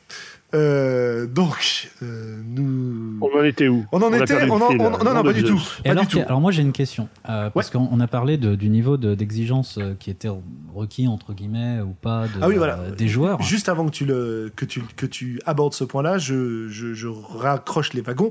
L'idée que j'avais, c'était de dire qu'on a un certain nombre de préjugés vis-à-vis des jeux de SF qui font qu'on a tendance à considérer que c'est un genre qui est moins joué qui est moins accessible, et j'ai l'impression que ce sont vraiment ceux-ci, c'est-à-dire des préjugés. Après, il y a les préférences, c'est autre chose, les préférences. Mais que la rationalisation des préférences que j'entends le plus souvent, c'est la SF c'est trop dur, et j'ai l'impression qu'on est en train d'adresser un certain nombre, enfin oh là là, ça l'anglicisme, on est en train de, de considérer un certain nombre de ces, euh, de ces préjugés-là. Voilà, Morgane, je t'en prie. Oui, je me demandais quelles étaient éventuellement pour un MJ les exigences qu'on pouvait, euh, qu'on pouvait attendre sur le plan technique. C'est une question ouverte. Je pense que moi je pense que l'exigence technique n'est pas euh, en fait il y en a pas pas spécialement pas plus que pour les joueurs je pense qu'il faut de l'assurance et ça l'assurance c'est quelque chose qui va te permettre de faire croire à peu près n'importe quoi à n'importe qui, surtout quand tu es en position d'autorité. Je veux dire, euh, peut-être que, je ne devrais pas le dire, mais si j'avais envie, quand je suis prof face à ma classe, je suis capable de leur faire, surtout prof de sciences, je suis capable de leur faire croire à peu près n'importe quoi qui touche à mon domaine. D'accord? Je ne le fais pas, parce que je considère qu'il est de ma responsabilité de ne pas le faire, mais je pourrais, et quand je suis MJ à une table, si j'ai suffisamment d'assurance pour affirmer un certain nombre de choses, les joueurs vont d'une part, dans un certain nombre de, cas, me croire, et dans un plus grand nombre de cas, choisir de me croire pour le bien de, la partie. Donc mon exigence scientifique, elle est finalement assez faible. Je pense qu'il est plus important Finalement, c'est des talents littéraires qui sont plus importants pour ça, pour moi, d'analyse littéraire, parce que je pense qu'il est plus important d'être capable de, de tirer ce que le genre qu'on est en train de jouer peut nous apporter en termes d'originalité, en termes de thèmes à aborder, que, euh, que, de, que d'exigences scientifiques, quoi. Et est-ce que tu as déjà parlé à tes élèves de la dangerosité de l'oxyde de dihydrogène Absolument, c'est un des cours par lesquels j'ai commencé dans mes. J'ai la chance de faire des cours de, de, de, de, chimie en anglais cette année, et un des premiers cours qu'on a fait était autour du DHMO, donc du euh, euh, dihydrogen monoxide, qui est donc le dihydroxyde de pardon, le, monoxyde de dihydrogène, euh, donc euh, qui est présenté dans un reportage comme étant terrible, alors qu'en fait, qu'est-ce que c'est? C'est juste de l'eau, donc c'est un canular assez célèbre et assez rigolo. Mais effectivement, mais ça tue. Eh ben, évidemment. Euh, mais Parce que l'obus explose. ok. Je, je, m'incline, je m'incline hein. et je passe la parole à Anne, Sur ces jeux de mots pourraves. euh. qui ne la demandait pas, hein, donc c'est pour ça que je lui passe. Euh, Ouais. voilà, voilà. le, le- le jeu de mots m'a m'a déstabilisé là. ouais, pardon. Il, il est un peu raide celui-là. Je, je, je m'en excuse. Bref, non mais tou- toujours Mais- est-il que pour oh, vas-y, je t'en prie Anne. À propos de la question Non, de Morgane. non, euh... euh, non, c'était pas du tout à propos de la question de Morgane. à propos de ce que tu euh, veux alors. Ouais, non, je me faisais la réflexion en fait que le, jeu de SF que j'avais fait en, tant que joueur euh, il n'y a, pas si longtemps que ça euh, m'avait énormément déstabilisé et justement pas parce que c'était de la SF, mais parce qu'on s'est aperçu en, milieu de partie qu'on était des robots. Et à partir du moment où on s'est aperçu qu'on était des robots, donc on savait que c'était un jeu de SF, donc moi je m'attendais à euh, du, du space op, euh, une enquête, de l'aventure, etc. J'ai été incapable de jouer mais incapable de jouer. Euh, et du coup, euh, c'est pas le, le alors je, je suis littéraire, c'est pas le, le background scientifique qui m'a manqué, c'est le background littéraire justement en SF euh, sur ces robots vus de l'intérieur. J'ai dû arrêter la partie euh, parce que je ne pouvais pas jouer un robot, je ne savais pas comment réagir. Ah ça c'est intéressant. tu, tu saurais plus facilement jouer un elfe ou un orc euh, qu'un robot, par exemple. Euh, Ouais, ouais, parce que c'est c'est c'est vaguement humanoïde, mais euh, ouais, bien sûr. Mais un robot, c'était impossible même au niveau, enfin, au niveau roleplay de de base pour moi. Enfin, c'était incompréhensible même qu'un un robot prenne conscience euh, aussi vite euh, qu'il est un robot. Voilà, c'est l'effet Blade Runner en fait. Euh, C'est c'est alors que les autres joueurs sont sont ne se sont pas posé la question. Ils ont joué les robots comme des humains. Moi, moi, c'était terminé. Je pouvais plus jouer. La, la partie était terminée pour moi parce que euh, parce que c'était trop rapide, parce que euh, parce que ça m'enlevait tout un, un panel d'émotions. euh, voilà, on, je devais être en, en logique pure selon ma conception du du, Du robot. du robot. Et voilà, donc euh, comme quoi même quand euh, quand on, devrait s'en sortir justement grâce à ses connaissances littéraires et, son habitude de construire des personnages quels qu'ils soient, on peut se retrouver dans un univers de SF face à des problématiques que euh, là même la littérature ne peut pas résoudre. Parce que pour moi les autres joueurs ont simplement joué des humains, mais ils n'ont pas joué ils n'ont pas joué des robots parce que le, le scénario permettait pas de prendre conscience petit à petit de ce qu'on était et de et surtout d'éprouver ce qu'on était, de tester ce qu'on était en fait. Est-ce que si, Et- on, si, si tu t'étais rendu compte que ton perso était un sociopathe, ça t'aurait fait la même chose? Non. Non, mais j'ai des, des, des prédispositions pour ça. Mais, euh, mais euh, euh, euh, ça m'aurait peut-être fait la même chose, ouais, parce que je me, je me demande, je demande quel est le, le, le degré de conscience d'un sociopathe. Tu vois, c'est un peu la même chose. Euh, Un sociopathe ne prend pas conscience tout d'un coup qu'il est sociopathe. C'est le, j'imagine que c'est le résultat d'un long travail. Euh, D'ailleurs, a priori, il s'en rendra Voilà, jamais si on- compte. voilà, c'est ça. C'est-à-dire que est-ce est-ce qu'il va s'en rendre compte? Est-ce qu'on guérit de ça? Je ne suis pas sûre euh, qu'il y ait une prise de conscience. Donc euh, oui, bien sûr, c'est c'est vraiment une question de prise de conscience. Et, et là, pour le coup, de euh, de, façon de, de construire un scénario. C'est un scénario qui aurait très bien marché sur euh, sur une plus longue campagne, mais euh, sur deux parties, c'était impossible. Ok. Manque de, manque de préparation, mais alors du coup, est-ce que le, la difficulté Euh, que non, c'est pas un manque de préparation, c'est un problème de timing là, vraiment. Euh, oui, enfin, quand, bon, je dis, quand, après, je dis ça- de, quand je dis de préparation, je veux, je veux parler de la préparation Ah, du à la ah oui, oui. du joueur à la révélation en fait. Ouais, ouais, ouais, tout à fait. Je me suis mal exprimé. Est-ce que euh, du coup, il y a d'autres euh, Est-ce que, est-ce que cette difficulté que tu as rencontrée, à ton avis, est liée au thème ou vraiment à la problématique de cette révélation et à la problématique de ce de, de ce scénario-là Est-ce que c'est intrinsèque du thème? Est-ce que tu aurais pu rencontrer la même chose si tu ne jouais pas en SF, par exemple? Euh, Bah, euh, si tu prends l'exemple du sociopathe, oui, tu vois, mais mais euh, oui, à partir du moment où tu joues un, un- un personnage qui doit à un moment ou un autre prendre conscience de ce qu'il est et, et adapter son jeu. Mhm. Et qu'il y a un grand, vraiment un grand écart entre euh, ce que le personnage est et ce qu'il peut imaginer. Oui.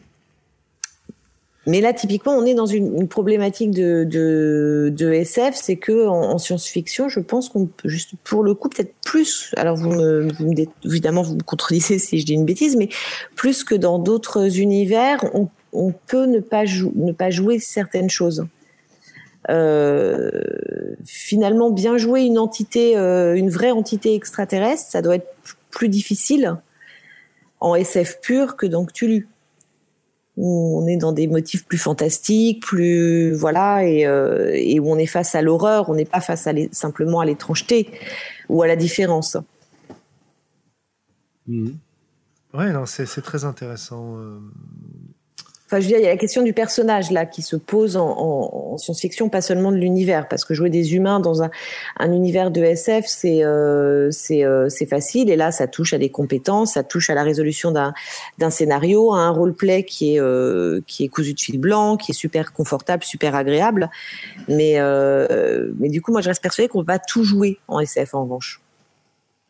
Je, pense que c'est assez vrai ce que tu dis parce que comparé à la à la fantasy qui finalement c'est- enfin c'est une espèce de, de, de paradoxe qu'il y a c'est-à-dire que la fantasy on dit qu'on est dans un certain euh, dans un certain paradigme mais finalement même avec du ta gueule c'est magique on reste quand même dans ce dans ce paradigme là alors que là SF permet beaucoup plus facilement de changer très rapidement de euh, de paradigme. Et donc euh, d'approche d'un personnage à mon avis Tu vois, moi, par, moi, par exemple, j'ai jamais réussi à jouer de vampire. J'arrive pas. J'imagine pas euh, pourquoi ils se feraient chier à faire quoi que ce soit alors qu'ils ont li- alors qu'ils ont parce que l'éternité devant c'est- eux. C'est parce que t'as jamais sucé, euh, Xavier. Tu as raison, ça manque, ça manque à ma culture. Ou c'est parce que tu es éloigné de, de l'image du vampire de Anne Rice, peut-être aussi, parce que euh, oui, oui, donc du vampire qui se pose des questions sur son humanité et qui euh, qui vacille d'un côté ou de l'autre et euh, et qui va jouer, euh, qui va qui va avoir des enjeux humains et des enjeux surnaturels ou de déshumanisation ou ou euh, voilà. Mais par contre là, jouer un vampire, c'est possible. Enfin, je veux dire, c'est c'est ça dépend quelle conception, Bah, toi- quelle affinité on a. Oui, bien sûr. Parce que moi, moi, jouer un robot, ça me pose pas de problème. hein, tu vois. C'est- Ouais, c'est un débat qui est. Qui est euh, qui- Pardon, je t'ai interrompu, Anne. Non, non, pas du tout. C'est, c'est... Non, mais ça m'intéresse de savoir comment justement on gère l'émotionnel avec euh, en jouant un robot. Moi, c'est une, une vraie, une vraie question que je me pose. C'est, c'est. Euh... Je, je pense Bah, que de ce point de vue-là, les rôles de robots intéressants, ce sont les rôles de robots un petit peu comme, euh, comme Data dans, euh, dans Star Trek Voilà. Enterprise, qui, qui développent de l'émotion en fait et qui savent pas la manier. Et justement ça c'est rigolo. Jouer un être sans aucune émotion je pense que c'est quelque chose d'assez difficile à jouer effectivement parce que le ressort émotionnel c'est quelque chose sur lequel on se rattache. Euh, on nous posait des questions sur le sur le chat pour rapprocher un petit peu de ce problème là parce que ce dont on est en train de parler c'est finalement un problème qui est très très prégnant en jeu de rôle. On dit toujours peut-on vraiment jouer quelque chose de différent de nous-mêmes que ce soit un nain un elfe que ce soit jouer une femme quand on est un homme ou un homme quand on est une femme que ce soit jouer un animal dans les jeux qui proposent de jouer des animaux euh, est-ce qu'on est vraiment capable de le faire? La problématique émotionnelle est vraiment un, axe très intéressant. Je ne me souviens pas avoir joué de manière satisfaisante un être sans émotion. Mais, tu vois, je veux dire, euh, de même que la série Dexter a, marqué son temps, euh, moi je peux trouver rigolo de jouer quelqu'un qui essaie de, essaie de, de comprendre les émotions alors, qu'il alors que c'est un vrai sociopathe et qu'il en éprouve aucune, quoi. Ouais, t'es dans l'exploration. Ça Ou- peut être euh, Ou en, thématique ou en tout cas d'imaginer euh, d'imaginer ce que ça pourrait donner parce que je pense pas être capable de, de comprendre réellement ce que peut ressentir un sociopathe enfin je veux dire, Dieu me préserve en tout cas de ce genre d'expérience. C'est, moi, je trouve que c'est une question qui est vraiment hautement intéressante, surtout dans le, contexte de la science-fiction, parce que euh, autant la, la fantasy brouille un peu les pistes en disant encore une fois bah, qu'on est dans, un, dans, dans l'univers du merveilleux, qui est un univers qui a des règles complètement différentes du, euh, du nôtre. Autant la science-fiction, même si c'est de, de l'anticipation, qu'on est très loin dans le futur et que donc de la même manière les règles sont assez différentes, il y a quand même quelque chose qui nous euh, rattache à euh, notre époque d'aujourd'hui, à, une, certaine euh, historicité de, de, l'homme, et qu'on peut pas vraiment qu'on peut pas vraiment ignorer. De, dire ben qu'est-ce qui s'est passé pour que autant en fantasy bon si on admet que on est dans un système monarchique pourquoi pas il y a un roi une reine des princes et puis des paysans qui sont qui sont exploités ah non merde ça c'est la France Euh, Tous autres mais, caméros. euh, mais bref, alors que si on est dans un contexte de science-fiction, si on est dans l'anticipation et qu'on est et qu'on se retrouve aussi dans un système euh, monarchique, autocratique, ce, que- ce qui exploite énormément la dystopie d'ailleurs, euh, on, on peut raisonnablement se demander et avoir besoin de ça en tant que joueur, euh, de savoir qu'est-ce qui, quel a été le cheminement, quels ont été les chaînons qui se sont interposés entre ben, l'époque d'aujourd'hui par exemple, ou même une époque euh, antérieure, si on est dans l'Uchronie, peu importe. Mais qu'est-ce qui s'est passé pour euh, qu'on en arrive là? Et cette, cette part de, de chaînon manquant de l'histoire collective, on doit quand même, en tant que personnage, pouvoir l'appréhender. On doit pouvoir dire d'où on vient et ce qui a forgé et notre caractère collectif et notre personnalité individuelle. Donc je pense que c'est une question qui est vraiment euh, qui est vraiment intéressante et assez primordiale en science-fiction. Absolument. Mhm. Est-ce que ça nous amène à, à considérer ce que les jeux de SF, puisque là c'est vraiment une des choses qu'on a, euh, qu'on a commencé à évoquer, euh, ce, que les, ce que les jeux de science-fiction nous permettent de faire qu'on aurait du mal à faire dans d'autres jeux? Est-ce que vous avez idée des choses que nous permettent de jouer ces jeux-là? Qu'on jouerait peut-être moins dans d'autres jeux Je dis pas qu'on jouerait pas, parce qu'il y a toujours moyen, à mon avis, d'aborder quasiment tous les thèmes dans tous les jeux, évidemment avec plus ou moins d'efficacité, plus ou moins d'intérêt, etc., etc. On va pas retomber dans le dans le débat pourtant important de savoir si le jeu est adapté à la problématique qu'on est en train d'étudier, si vous voulez, parce que ça c'est évident que avec un jeu adapté, ce sera en général beaucoup plus beaucoup plus fort. Mais est-ce que la SF nous permet d'aborder des situations qu'on aurait plus de mal à aborder autrement J'ai du mal à imaginer, moi. Morgane, moi j'ai des idées, hein, mais euh, bah, euh, tu, tu veux y aller, Morgane, ou je commence? Euh, je- pour prendre un, un exemple Ou- ou très Sandra, euh, ou Anne, hein. ou Sandra, oui.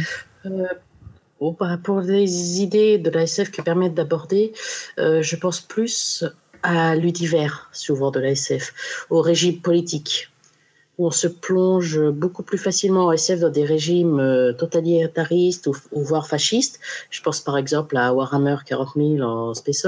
Je pense euh, euh, à des mondes comme Star Wars. Je pense à, des mondes, à des mondes qui avaient été vendus sous Travelers, où c'est beaucoup plus marqué ce genre de régime que dans tous les autres genres de jeux. Et avec des personnages qui sont soit totalement avec le régime, soit à contre-courant d'un régime politique euh, dans, euh, dans certains niveaux. Ça, la politique en SF, c'est quelque chose qu'en fait, euh, c'est un des genres qui le gère le plus. J'ai pu, euh, de mon expérience, hein, je parle, mais j'ai ressenti. J'ai tendance, j'a- j'allais partir sur un point assez proche. Moi, j'avais la problématique de la colonisation en tête. Et pour Oui, moi, bah, c'est- c'est- oui. Tu vois, c'était une problématique qui me paraissait intéressante en SF pour deux raisons. La première raison, c'est que quand tu l'abordes par un aspect SF, tu, tu- tu prends du recul. Tu te détaches du fait de l'aborder par une problématique historique qui est souvent douloureuse. Euh, si tu veux jouer euh, la lutte contre le régime fasciste euh, dans les années ou le terrorisme d'extrême gauche euh, dans les, euh, les années de plomb en Italie, comme le propose un jeu qui était sorti, qui s'appelle Lady Rossa, qui était sorti dans, Dissident, euh, ou d'autres euh, d'autres jeux du genre. Euh, là, tu te prends la réalité en pleine face, entre guillemets. Prendre de la SF, ça te permet de prendre du recul. Mais, comme on le disait tout à l'heure, la SF, ça reste de l'anticipation, ça reste basé sur le monde réel, entre guillemets. Euh, on n'a pas ce, décalage total vis-à-vis des règles différentes qui dirigent le monde, comme, disait Morgan par rapport à- au merveilleux tout à l'heure. Et donc, c'est un décalage qui n'est pas non plus absolu. Parce que lorsqu'on va aborder les mêmes problématiques dans un univers euh, de type fantasy, par exemple, tout de suite, enfin moi, les expériences que j'ai faites, tout de suite, tu, perds un petit peu la problématique de base parce que, bah notamment parce que tu as la magie qui te permet de passer outre un certain nombre de problèmes. Parce que la cohérence interne du monde euh, résiste pas euh, euh, souvent euh, aux pressions que tu lui fais subir quand tu veux explorer ces termes-là. Donc pour moi, la SF te permet d'avoir une espèce d'étape à mi-chemin qui te permet de prendre du recul sans t'éloigner trop, qui te permet de prendre du recul tout en gardant en tête que tu es en train d'aborder des problématiques réelles et de jouer avec quoi, et de jouer vraiment avec sans te sentir coupable, parce que tu as quand même des moments où tu joues avec des thèmes et, et tu peux te sentir un peu coupable de, de bah, d'exploiter des thèmes qui sont quand même hyper euh, hyper graves quoi. Alors c'est très intéressant, moi j'aime ça, mais je sais que ça ça peut mettre des gens mal à l'aise et qu'il y a plein de gens qui n'ont pas envie quoi, ils ont juste envie de jouer et le fait de l'aborder par la SF, bah, ça leur permet de, de commencer à, à, jouer avec, à jouer avec le décor, à jouer avec la technologie, etc. Et puis à s'y plonger et à s'y immerger quand même, quoi. Euh, je dis pas que le jeu de rôle est là pour faire réfléchir les gens. Euh, peut-être que ça peut nous y aider, c'est tant mieux, mais peut-être que parfois c'est juste du divertissement et c'est très bien aussi. Hein. Voilà, voilà pour, euh, pour résumer euh, ce, que je, ce que je voulais dire. Bah, je vais pas, je vais pas être redondant, mais euh, c'est plus ou moins euh, ce que tu as, très bien résumé euh, les choses. C'est plus ou moins ce que ce que je voulais dire aussi. La, SF, il y a une vraie euh, du fait qu'on soit raccroché à, quelque chose auquel on peut s'identifier. Il y a une vraie promesse de, de recommencement et de, euh, de, de faire mieux, de, de, de tirer parti d'une expérience qui euh, qui est là qu'on n'a pas forcément dans la fantasy puisque euh, quand on est dans un monde encore une fois avec des règles différentes il euh, n'y a pas entre guillemets d'histoire euh, commune étendue qu'on puisse qu'on puisse partager. Donc c'est un ça résume bien ce que je pensais aussi et ce qui est intéressant aussi, c'est qu'on a plusieurs façons d'aborder ces problèmes. Quand tu pars dans un monde cyberpunk, tu pars dans une version un peu sombre, un peu dystopique en général, voire très dystopique. Tu pars dans un monde un peu sans espoir et tu sais que tu vas affronter des problématiques où globalement, euh, ce qui est intéressant, c'est de voir comment tu vas te les te prendre dans la gueule et comment tu vas perdre, entre guillemets. Ce sera hyper difficile de changer le monde. La plupart du temps, tu vas peut-être améliorer ta situation à toi, mais le monde derrière, euh, il est fort probable qu'il change peu. À l'opposé de jeux euh, bah moi, c'est, un petit peu la distinction de base que je fais avec le, tout le courant transhumaniste. Et encore, et encore. Euh, bah, prenons deux jeux transhumanistes. D'un côté, Eclipse Phase, hyper sombre, euh, l'humanité quasi ravagée, euh, presque plus d'espoir, euh, pas assez de corps pour tous les, les consciences humaines qui existent, etc. Ça, c'est d'un côté, donc le côté très sombre. Et de l'autre côté, t'as Mindjammer qui nous propose une SF qui est au contraire beaucoup plus positive de ce point de vue-là, parce que tu fais partie d'un grand empire qui s'étend, qui retrouve des planètes oubliées, qui te pose plein de problématiques. Hein. C'est pareil, c'est pas un jeu c'est pas on voyage au pays des bisounours dans l'espace quoi.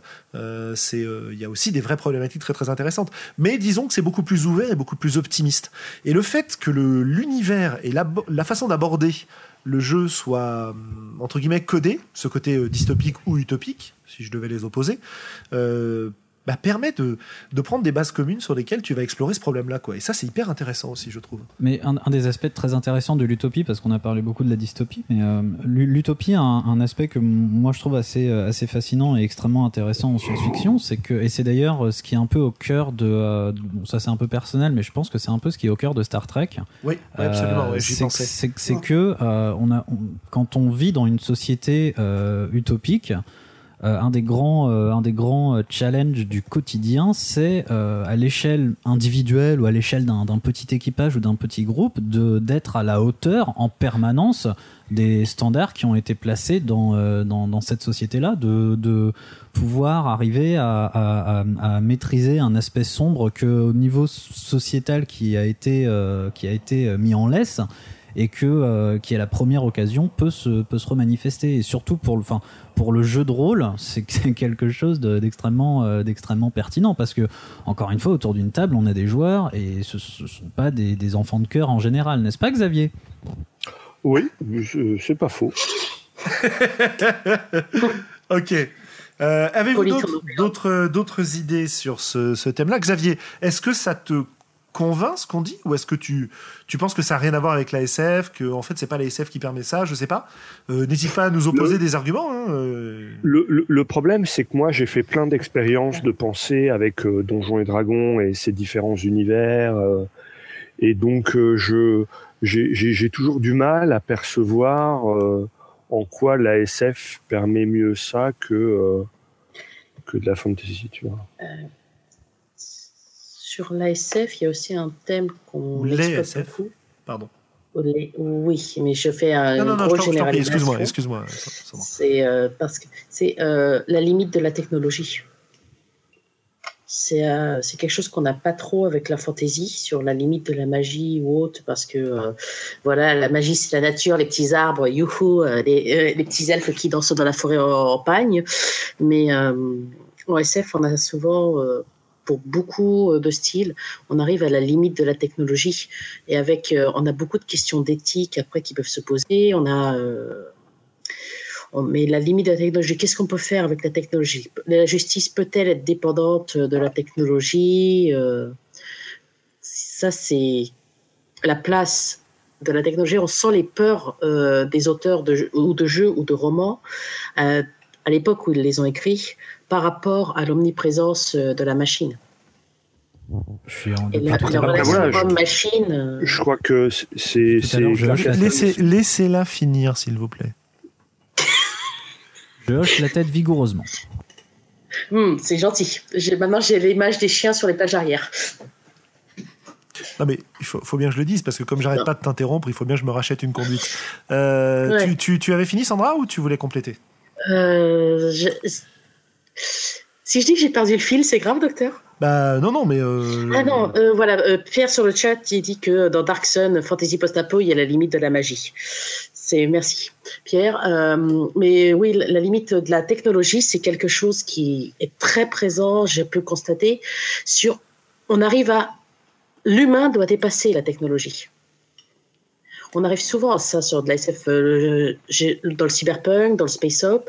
Et on remet en place euh, plus facilement la place de l'humain, la condition de l'humain que dans du euh, contemporain, que, dans du fan. La SF, il y a vraiment euh, un lien très très important sur la machine, la technologie et à quel point on veut, euh, on la veut en présence avec nous. Qu'est-ce qu'on peut faire Qu'est-ce qu'on a le droit de faire Si je voyage dans le temps, qu'ai- qu'ai-je le droit de faire? Si euh, je vais sur un autre monde, quels sont, euh, quelle est mon éthique? Quel est mon honneur? Mais il n'y a pas de différence entre magie et technologie. Eh bien si. Non. À partir du moment où, où, où ça te dépasse de manière euh, où tu ne comprends pas ce qui se passe, tu peux pas faire la différence entre est-ce que c'est magique est-ce que c'est Alors, technologique. je je suis pas d'accord avec toi, Xavier. Pour- Enfin, je suis, bon, c'est euh, c'est un peu un axiome. C'est qui? C'est Arthur C. Clarke qui disait ça. ouais, que ouais. Toute technologie euh, suffisamment avancée n'est pas distinguée de la magie. Je suis pas totalement d'accord dans le sens où, la plupart du temps, dans le contexte des jeux euh, dans lequel la technologie intervient, la technologie, elle est certes incompréhensible dans certains cas, mais elle a une limite. La magie est rarement considérée comme ayant des limites. Euh, et de ce fait, la réflexion que tu vas avoir quand elle fait intervenir la technologie, quand elle fait intervenir la magie, n'est pas la même. Bon, je parle d'absolu, je parle de généralité. hein.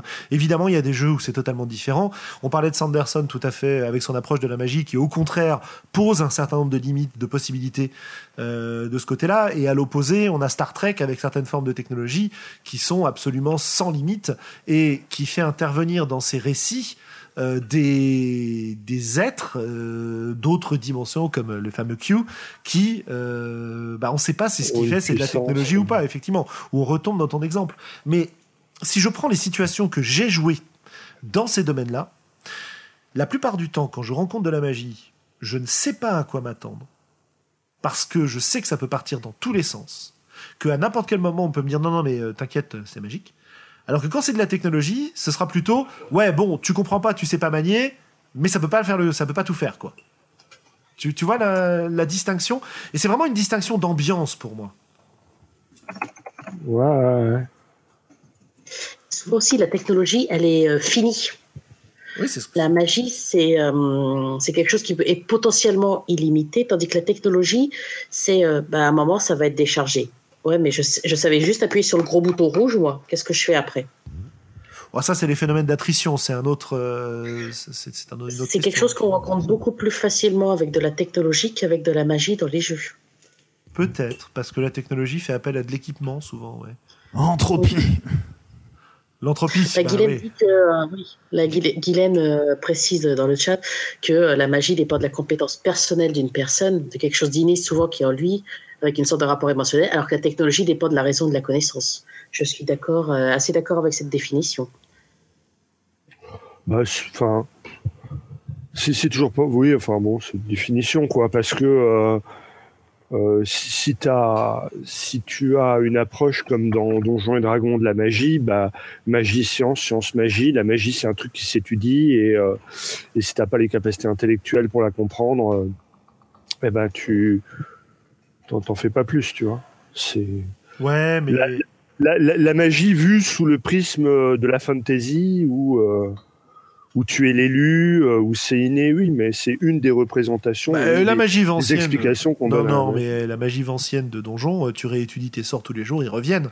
Ton arbalète, si tu récupères pas de nouveaux carreaux, euh, c'est certes. Mais tes, sorts, tes, sorts, si tu les as pas, si t'as pas fait de recherche et si tu les as pas appris ou découverts, tu les utilises pas dans la magie vancienne. Oui, oui, c'est vrai. Non, non, mais c'est tout à fait. Hein, ça se rejoint. On est comme comme je le disais tout à l'heure. Il hein, euh, y a beaucoup de thématiques qui peuvent être. Euh, dire, Donjons et Dragons a permis d'aborder énormément de thématiques différentes. Euh, je, je, ne je ne cherchais pas à prouver que il y avait des choses absolument uniques. Je, ah oui, mais je, je, je chercherai à prouver non plus. Hein. Ah ouais. je, Oui, on discute, hein, c'est normal. Voilà, c'est juste le côté avocat du diable qui ressort. Non, oui, mais, oui, tu, puis, mais euh... tu as parfaitement raison. Hein, c'est ce qu'on veut. C'est comme ça qu'on génère de la, de la discussion. Ok. Alors si je Pardon, si je vérifie un petit peu ce qu'on avait euh, imaginé, évoqué aujourd'hui, euh, j'ai l'impression qu'on a un peu fait le tour. Avez-vous d'autres choses? Peut-être que, bah voilà, on va. Je, vous avais demandé un petit peu d'y réfléchir. Je suis pas sûr que vous ayez, euh, vous l'ayez fait ou que vous ayez pensé, enfin, vous ayez même vu ma demande, mais est-ce que vous pouvez chacun choisir un jeu de SF que vous pourriez conseiller à nos auditeurs, une espèce de coup de cœur liste spécial SF euh, Allez, vous me choisissez chacun un jeu. Alors, si vous connaissez le jeu correspondant, et si vous avez, je pense à Anne qui, qui a peut-être une culture des jeux qui existant un peu moins présente, à quoi est-ce que vous auriez envie de jouer si vous ne connaissez pas de jeu qui s'y rapporte? Voilà. Et puis si vous n'avez pas d'idée, il euh, n'y a pas de souci, euh, on passe. Moi, c'est clair. Enfin, pour moi, le jeu à jouer euh, maintenant, c'est Eclipse Phase. Ok. Pourquoi? Parce que c'est un, un jeu qui est un petit peu une, qui, qui est un petit peu un, un, un paroxysme de, de tout ce qui est, à mon avis, mais encore une fois, c'est très personnel, de tout ce qui est vraiment intéressant en, en questionnement sur euh, l'avenir et sur, euh, la, et sur les individus aujourd'hui. En particulier la définition de l'individu à En travers euh, la la, défi- la modification de son corps. à travers la modification de son corps, à travers les, les problèmes de, de, de, de comment dire de, de survie, parce que euh, Survie d'espèce de survie de Survie personnelle de tout. D'accord. Euh, c'est ça qui est assez fascinant dans, dans Eclipse Phase, c'est que c'est un jeu, tu l'as dit, qui est, qui est finalement assez, euh, qui est finalement assez sombre, mais qui est un, un jeu qui exploite une, une résilience incroyable de la part des, des, des joueurs et des, euh, et des personnages. Donc euh, moi, c'est vraiment le jeu que, que je trouve le plus euh, abouti en termes de, de science-fiction aujourd'hui. Ok, donc Eclipse Phase, euh, donc un jeu traduit en français par BBE, je crois, euh, qui vous propose de jouer euh, les restes d'une humanité qui a survécu à la chute de la Terre et a colonisé le système solaire, dans lequel euh, la personnalité, la conscience des gens est séparée de leur corps de manière à ce qu'ils puissent changer de corps très facilement. Et d'ailleurs, l'humanité fait face à une crise qui est qu'il n'y a pas assez de corps pour tout le monde. Et donc, euh, certains sont obligés de euh, rentrer en servitude pour avoir un corps robotique un peu pourri, alors que les super élites ont des corps biotechnologiques parfaits.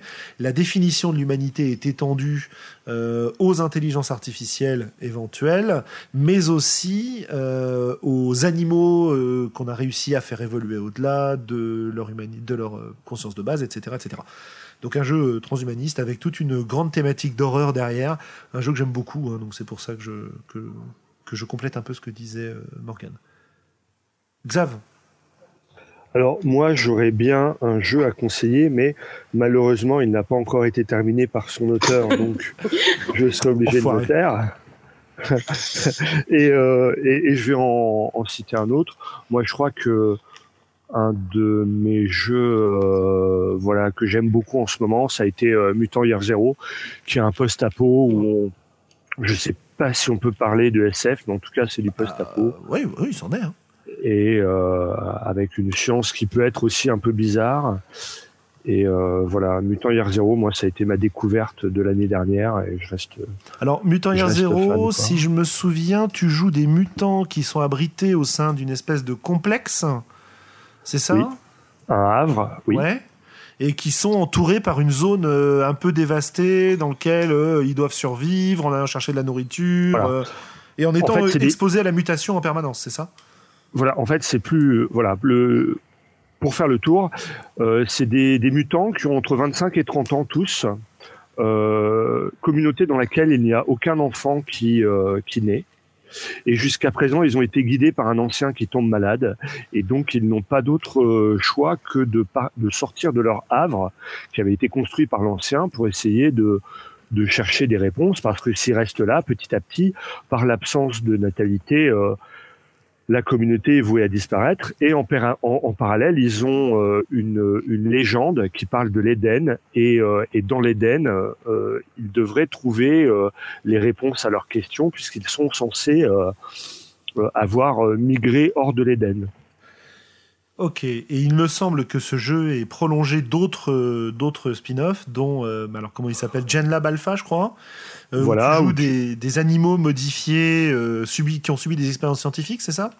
Voilà, des, des animaux euh, sentientes euh, Conscient. et, euh, et pas voilà conscients. Et il y en a un troisième qui est en train de, de sortir, qui est en kill. Ah, bah on a perdu Xavier, dites donc. kill. Ah, avez Ouais, désolé. Euh, je suis de retour, non? Oui, oui. Oui, euh, ça s'est coupé euh, entre kick et starter? Voilà. Il il y a le, le troisième opus où tu joues des robots, euh, des robots. Ah bah dis donc, ça y est, ça, ça y est, ça recoupe. Des, des robots conscients, euh, pareil. Qui, Voilà, voilà, voilà. Ok, euh, Sandra? Alors, euh, un seul, c'est difficile. Eh ben, euh, commence Donc, par un et les- puis. Alors, je vais commencer par un que j'aime beaucoup, c'est euh, Stars Without Numbers, Mhm. qui en plus de ça est gratuit. Donc là, qui est dans le enfin, il y a une côté, version gratuite et une version payante. côté Space Up, c'est Euh, ça Hmm, Alors je te laisse parler. Pas tellement, pas tellement en fait. Euh, euh, en fait, des, tu peux, bon, tu as, tu- ça peut être du space up, mais tu peux parfaitement jouer que sur une seule planète, purement en, euh, en science-fiction. Parce que tu crées tes propres planètes, euh, c'est basé sur du, euh, euh, comment dire, création de monde. Il y a, les personnages sont faciles à faire, tu peux tout créer, tu as des règles qui se basent, qui sont assez old school. Le système est sympathique, ça roule bien. J'ai beaucoup apprécié la partie que j'ai pu faire. Et mes joueurs aussi ont apprécié, donc c'est ce qui compte. Et en fait, tous les vieux euh, rétro-clones, c'est vraiment du rétro-clone et tous les rétro-clones euh, sont compatibles avec quasiment. Donc euh, c'est en même pas 10 minutes, on peut le maîtriser. Les joueurs ont créé leur perso. C'est vraiment très rapide à mettre en œuvre. Et ensuite, après, il y a Diaspora, qui est du Fate System, que j'aime aussi beaucoup. Et qu'est-ce que Mhm. tu joues dans, dans Diaspora ou dans Stars Without Numbers? Parce que j'ai pas bien compris ce que tu jouais en fait. Star Wars Summer, tu joues euh, bah, ou des humains ou des, ou de la- ou des robots. Hein c'est, euh, Mais bon, tu es au courant quand tu joues un robot, normalement. Euh, dans font Diaspora, tu joues aussi euh, des races humaines. Comment? Euh, Qu'est-ce qu'est-ce qu'ils font nos personnages? Je- je- Ah, en fait, euh, c'est du world building. Donc, ton perso, c'est vraiment euh, toi qui choisis ce qu'il va faire ou le- les lignes.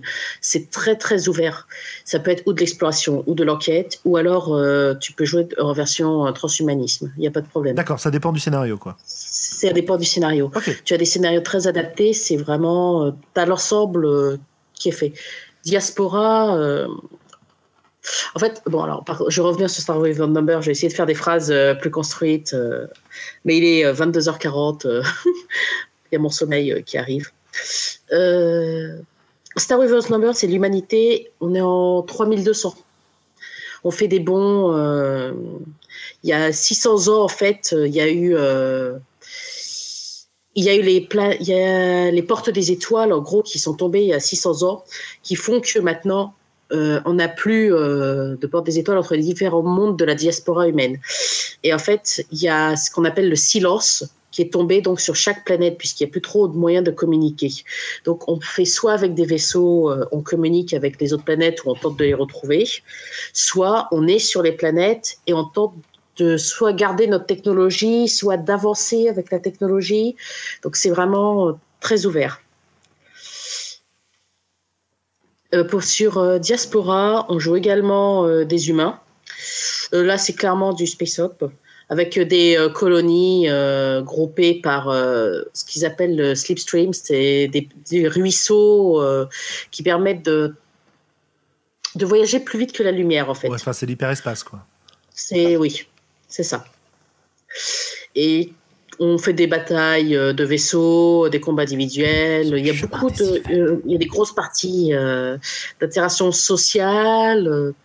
C'est très adapté pour jouer. En fait, Diaspora, faut savoir que je crois que si je me trompe pas, c'était du Traveler version Fate au début où ils ont voulu le faire, avec un gros clin d'œil à Star Trek, si je dis pas de bêtises.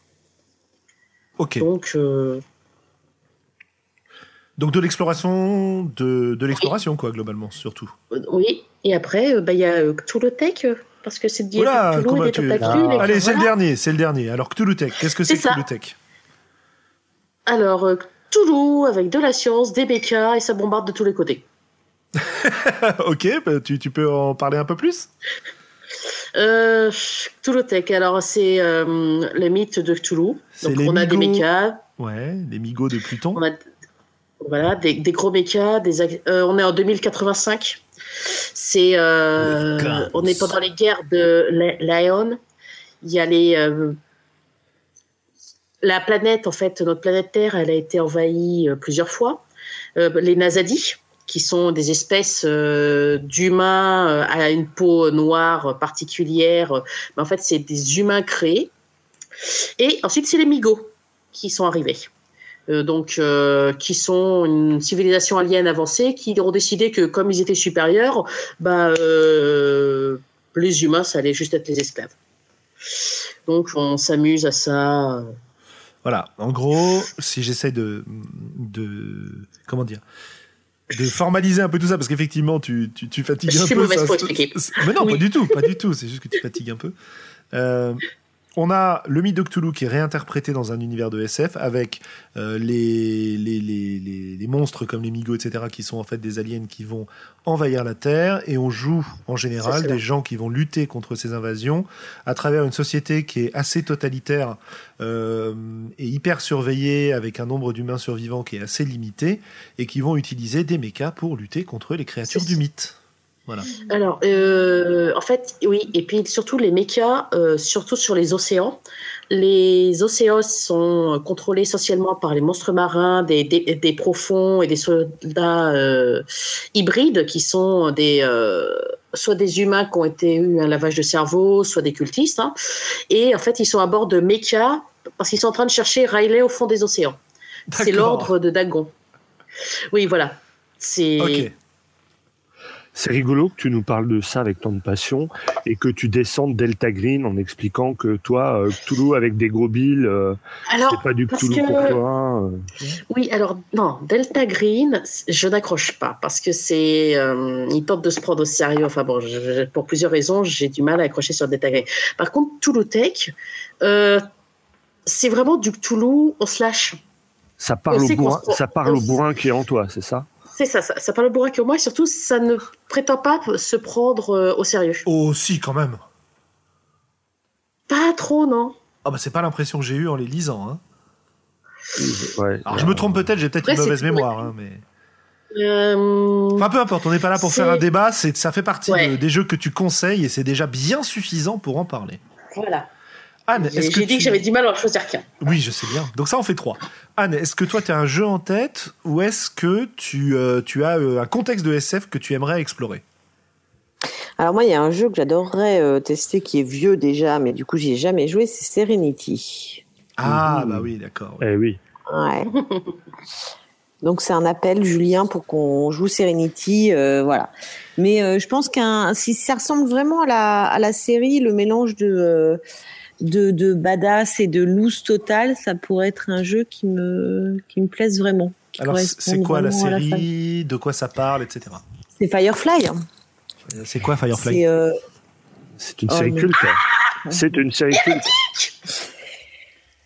C'est Firefly, c'est euh, c'est le, le, le retour de la définition du space up puisque c'est les cow-boys dans l'espace qui parlent chinois euh, avec une- un petit fond dramatique euh, comme peut le faire euh, Whedon, donc juste un petit fond euh, dramatique sur un nombre euh, un nombre incalculable de vannes cultes. Voilà, dont ma préférée qui est que il y a un enfer pour les les tueurs d'enfants et les gens qui mangent au cinéma. Voilà, et euh, et il y a un jeu auquel je n'ai jamais joué. Donc, si vous y avez joué, je veux bien savoir si c'est s'il est bien, s'il est à la hauteur de la série. Euh, et euh, et c'est tout. Moi, j'en ai qu'un. Bah, C'est pas Oui, mal. il est à- oui, il est à la hauteur de la série? Alors, euh, le livre, est, c'est quand même une licence officielle, hein, quand même. donc, euh, le livre est très agréable et le Cortex système est euh, assez sympathique. Euh, Il y a maintenant Firefly RPG qui utilise le Cortex Plus qui a été euh, remis au cours du jour et simplifié. Mais euh, il c'est toujours compatible avec euh, Serenity et tout ce qui est sorti. Ok. D'accord. Bon, bah, Julien, écoute, tu sais ce qu'il te reste à faire. Alors, J'en profite, Voilà. j'en profite pour glisser que moi j'ai commencé une, une campagne parce que là j'avais plus de j'avais plus de table j'ai lancé en tant que MJ une campagne de Uncharted Worlds qui est un qui est du euh, Apocalypse euh, version Space Up et euh, qui qui permet euh, très volontiers de faire du, du Firefly. Et d'ailleurs c'est un peu la tournure que c'est en train de prendre, du moins avec mes joueurs. C'est étonnant. Au passage, euh, si tu maîtrisais euh, une table euh, dématérialisée, ça pourrait intéresser des gens, quoi. Euh, qui, pour une fois, pourraient peut-être jouer ensemble, n'est-ce pas, Anne? Bref. Euh, Bien. Ah bah écoutez, à mon tour. Euh, alors il y en a un que j'ai déjà cité plusieurs fois aujourd'hui, c'est Mindjammer qui me plaît énormément comme jeu. Euh, le côté transhumaniste, optimiste, exploration spatiale, problématique culturelle, euh, redécouverte d'anciens mondes dont on se demande si on va les intégrer euh, à la communalité humaine, euh, plus un certain nombre de trouvailles et d'innovations liées au système Fate euh, qui me qui me plaît beaucoup. C'est un jeu qui est en train d'être traduit en français. Euh, Il y a un financement participatif actuel d'ailleurs, euh, si ça vous intéresse d'aller y jeter un œil.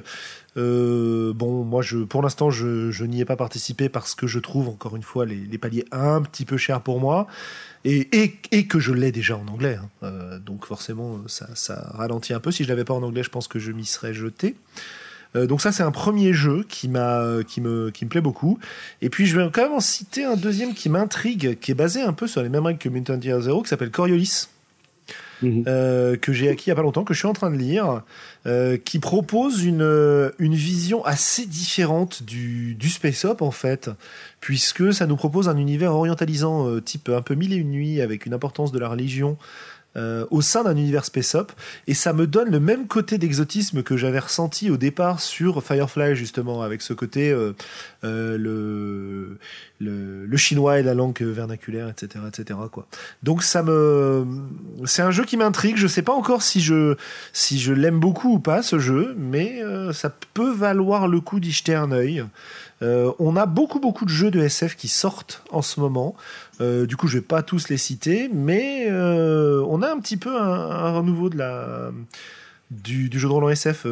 Qu'est-ce qu'on peut citer Il y a The Sprawl aussi, donc PBTA Apocalypse qui est en train d'être financé, de même en financement participatif si ça vous intéresse. Bon, je peux pas faire de la pub pour tous, hein, parce qu'après j'en oublie un certain nombre. Je sais plus si, alors celui-là je le connais très très peu, c'est Fragged Empire, je crois, qui est en train d'être d'être financé. Alors je sais pas s'il est fini, s'il est pas fini de financer. Euh, celui-là m'attirait moins. il est- euh, Il est fini en anglais en tout cas. Non mais en il est français. fini en anglais en français, en reçu. français. En français, il est Ah. pareil, pareil, il est en cours de traduction, je crois, où, où il va être Oui, financé. Ouais, ouais, il va être financé. Bref, Mais- l'intérêt bah, c'est il, y a qu'avec le le, jeu de- il y a le jeu de rôle suédois également. Euh, lequel hein? Euh, Tales, Tales from, from the Loop Loop. Euh, ouais, alors ouais, bon, ça, ça se discute. C'est de la SF des années 80 où on joue dans les années 80, quoi. Euh, pourquoi pas Oui, oui, ça peut avoir des effets, des, des, des éléments de SF. Enfin bref, il y a beaucoup, beaucoup de choses. Euh, Allez-y. Et effectivement, comme on l'a dit plusieurs fois, finalement, parler de jeux de SF, ça c'est pas suffisant. Je pense qu'il faut préciser de quel sous-genre de SF on parle. Euh, et, et que c'est que c'est quand même relativement important. Et qu'il y en a des tas et des tas et des tas. On nous dit que il finit dans une heure. Donc si vous nous écoutez en direct, euh, bah, vous aurez pu aller le financer. Sinon, bah, vous n'aurez pas pu. Mais je pense que c'est un jeu qui n'a pas besoin de vous pour fonctionner de toute façon. Euh, voilà, voilà, voilà. Ok, on est bon? Euh, Est-ce que cela nous fait lieu de coup de cœur et coup de gueule ce soir? Avez-vous des choses à rajouter là-dessus Des coups de cœur que vous voudriez absolument nous transmettre Des coups de gueule que vous voudriez absolument transmettre? Sachant que ce n'est pas obligatoire parce qu'on a déjà fait un bon tour. Morgane, est-ce que tu as quelque chose à ajouter? Non. En coup de cœur, coup de gueule? Ouais. Je peux passer en dernier? D'accord. Euh, Xav, un truc à Moi, ajouter? moi, je, moi, j'ai des, des coups de cœur, coups de gueule cette semaine, mais rien qui ne puisse attendre le prochain podcast. Euh, je- on peut rester. Parce qu'on en est déjà presque à deux heures, donc euh, tant qu'à faire, autant écourter les choses. Sandra, est-ce que tu as quelque chose à ajouter qui est urgent et qui n'attendra pas deux semaines? Euh, non, moi, mes coups aussi, j'ai un pauvre coup de cœur rapide sur. euh, oh là là, Sigiverse, c'est absolument génial pour tout ce qui est objet 3D. Et j'ai réussi à trouver des dés euh, 3D euh, en braille gratuits dessus, donc c'est le bonheur. Je suis Gratuit? heureuse, voilà. Extraordinaire. Ouais. Tu nous donneras le- Super des 20. Tu, tu nous donneras le, le lien qu'on le mette au cas où on ait des, des auditeurs euh, euh, malvoyants qui, qui voudraient ou non-voyants qui voudraient euh, se les procurer C'est fait. C'est Super. fait, c'est fait. Euh, très bien. Anne? Euh, non, enfin en coup de cœur littéraire, euh, Les fiancées de l'hiver de Christelle Dabos. Euh, voilà, de la, du, du steampunk, fantasy, jeunesse, euh, ultra efficace, euh, euh, c'est-à-dire pas écrit comme à la française. Vraiment intéressant avec un, un univers un peu japonisant dans les, les inspirations seulement, pas du tout dans les, dans les thèmes. Voilà, donc ça c'était très très bien. Il y a un premier poche en, il y a un premier tome en poche et le deuxième va sortir en poche dans pas longtemps. Très bon bouquin euh, young adulte euh, jeunesse. Voilà, les fiancées de l'hiver de Christelle Dabos. Et puis en coup de gueule euh, rapide, c'est contre euh, Morgane pendant la dernière partie de jeu de rôle, qui a joué un peu un PNJ de petite fille tellement insupportable que euh, moi mon enjeu c'était de la maintenir en vie. Quand elle est morte, j'étais soulagée. Voilà. Ça balance. C'était c'était glorieux. C'était glorieux. ok, alors, Morgane, est-ce que tu es prêt? Last, Oui, Anne m'a. Anne m'a fait penser à un, un coup de cœur, coup de gueule, euh, un, un bi coup de cœur, coup de gueule Oula. pour euh, pour euh, les éditions La Talente Ouh. qui euh, qui sortent une collection poche Ah oui. avec euh, des titres extrêmement intéressants et des titres un peu moins intéressants. Détail.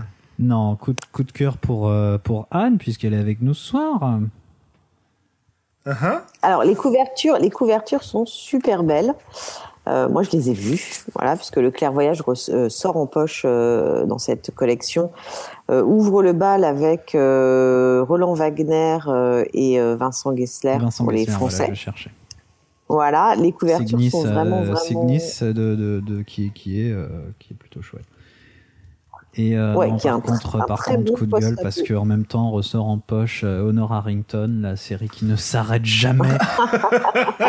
qui est, je, je pense à ce stade, il faut le dire, sous perfusion, Et, mais qui, qui c'est de la SF militaire et c'est un genre qu'on n'avait pas Oui. abordé. avec Mais une héroïne Morgane, c'est handicapée. grâce, Mais- euh, c'est grâce, euh, c'est grâce à, à Honor Harrington qu'on peut publier on est des bien- on est bien d'accord. auteurs français qui, qui vendent euh, un peu moins. Voilà. Donc, euh, mais en tout cas, en tout cas, la collection est vraiment belle, la maquette aussi, et euh, c'est bien que la Talente se se lance en poche parce qu'il y a très peu de la Talente qui passe en poche. Voilà, pour la bonne raison que la Talente a des euh, des exigences assez strictes et ils ont bien raison sur les contrats poche qui sont quand même souvent en défaveur de l'auteur. Et du coup, ils ont lancé leur propre collection. Ce qui mal. est une excellente chose. Ouais. Ok, bah écoutez, c'est très bien. De mon côté. Oui, euh, Sandra. Alors moi, je vais juste rajouter un truc parce que je viens d'avoir la pub à l'instant. Euh, Numenera, qui est un bon euh, RPG qu'on peut classer en science-fiction sans trop de soucis. Euh, Il y a le jeu euh, Torment, Torment, qui vient de Torment. sortir. Ah oui, par les, par les créateurs de- du fameux légendaire euh, Planescape Torment. Planescape Torment. Exactement. D'accord, ok. Donc euh, voilà, pour c'est adapté, c'est de la SF. Faut aller voir. Oh SF comme Science Fantasy. Euh, voilà. Oui, Est-ce qu'on a. oui, un- oui. Alors, apparemment, on n'a pas trop de, de coups de cœur du chat ce soir. Je vais leur laisser deux minutes euh, le temps d'y réfléchir. Écoutez, moi, euh, j'ai parlé des jeux qui me, qui me plaisaient. Je suis toujours dans ma dynamique musicale, de concert. Là, j'étais à un concert d'un groupe qui s'appelle Demi-Mondaine, qui était, euh, qui était quand même vachement bien. C'était, bon, un petit problème de son, un peu trop saturé, mais en dehors de... C'était, euh, c'était cool. Euh, donc, euh, écoutez de la musique, faites du jeu de rôle, euh, amusez-vous.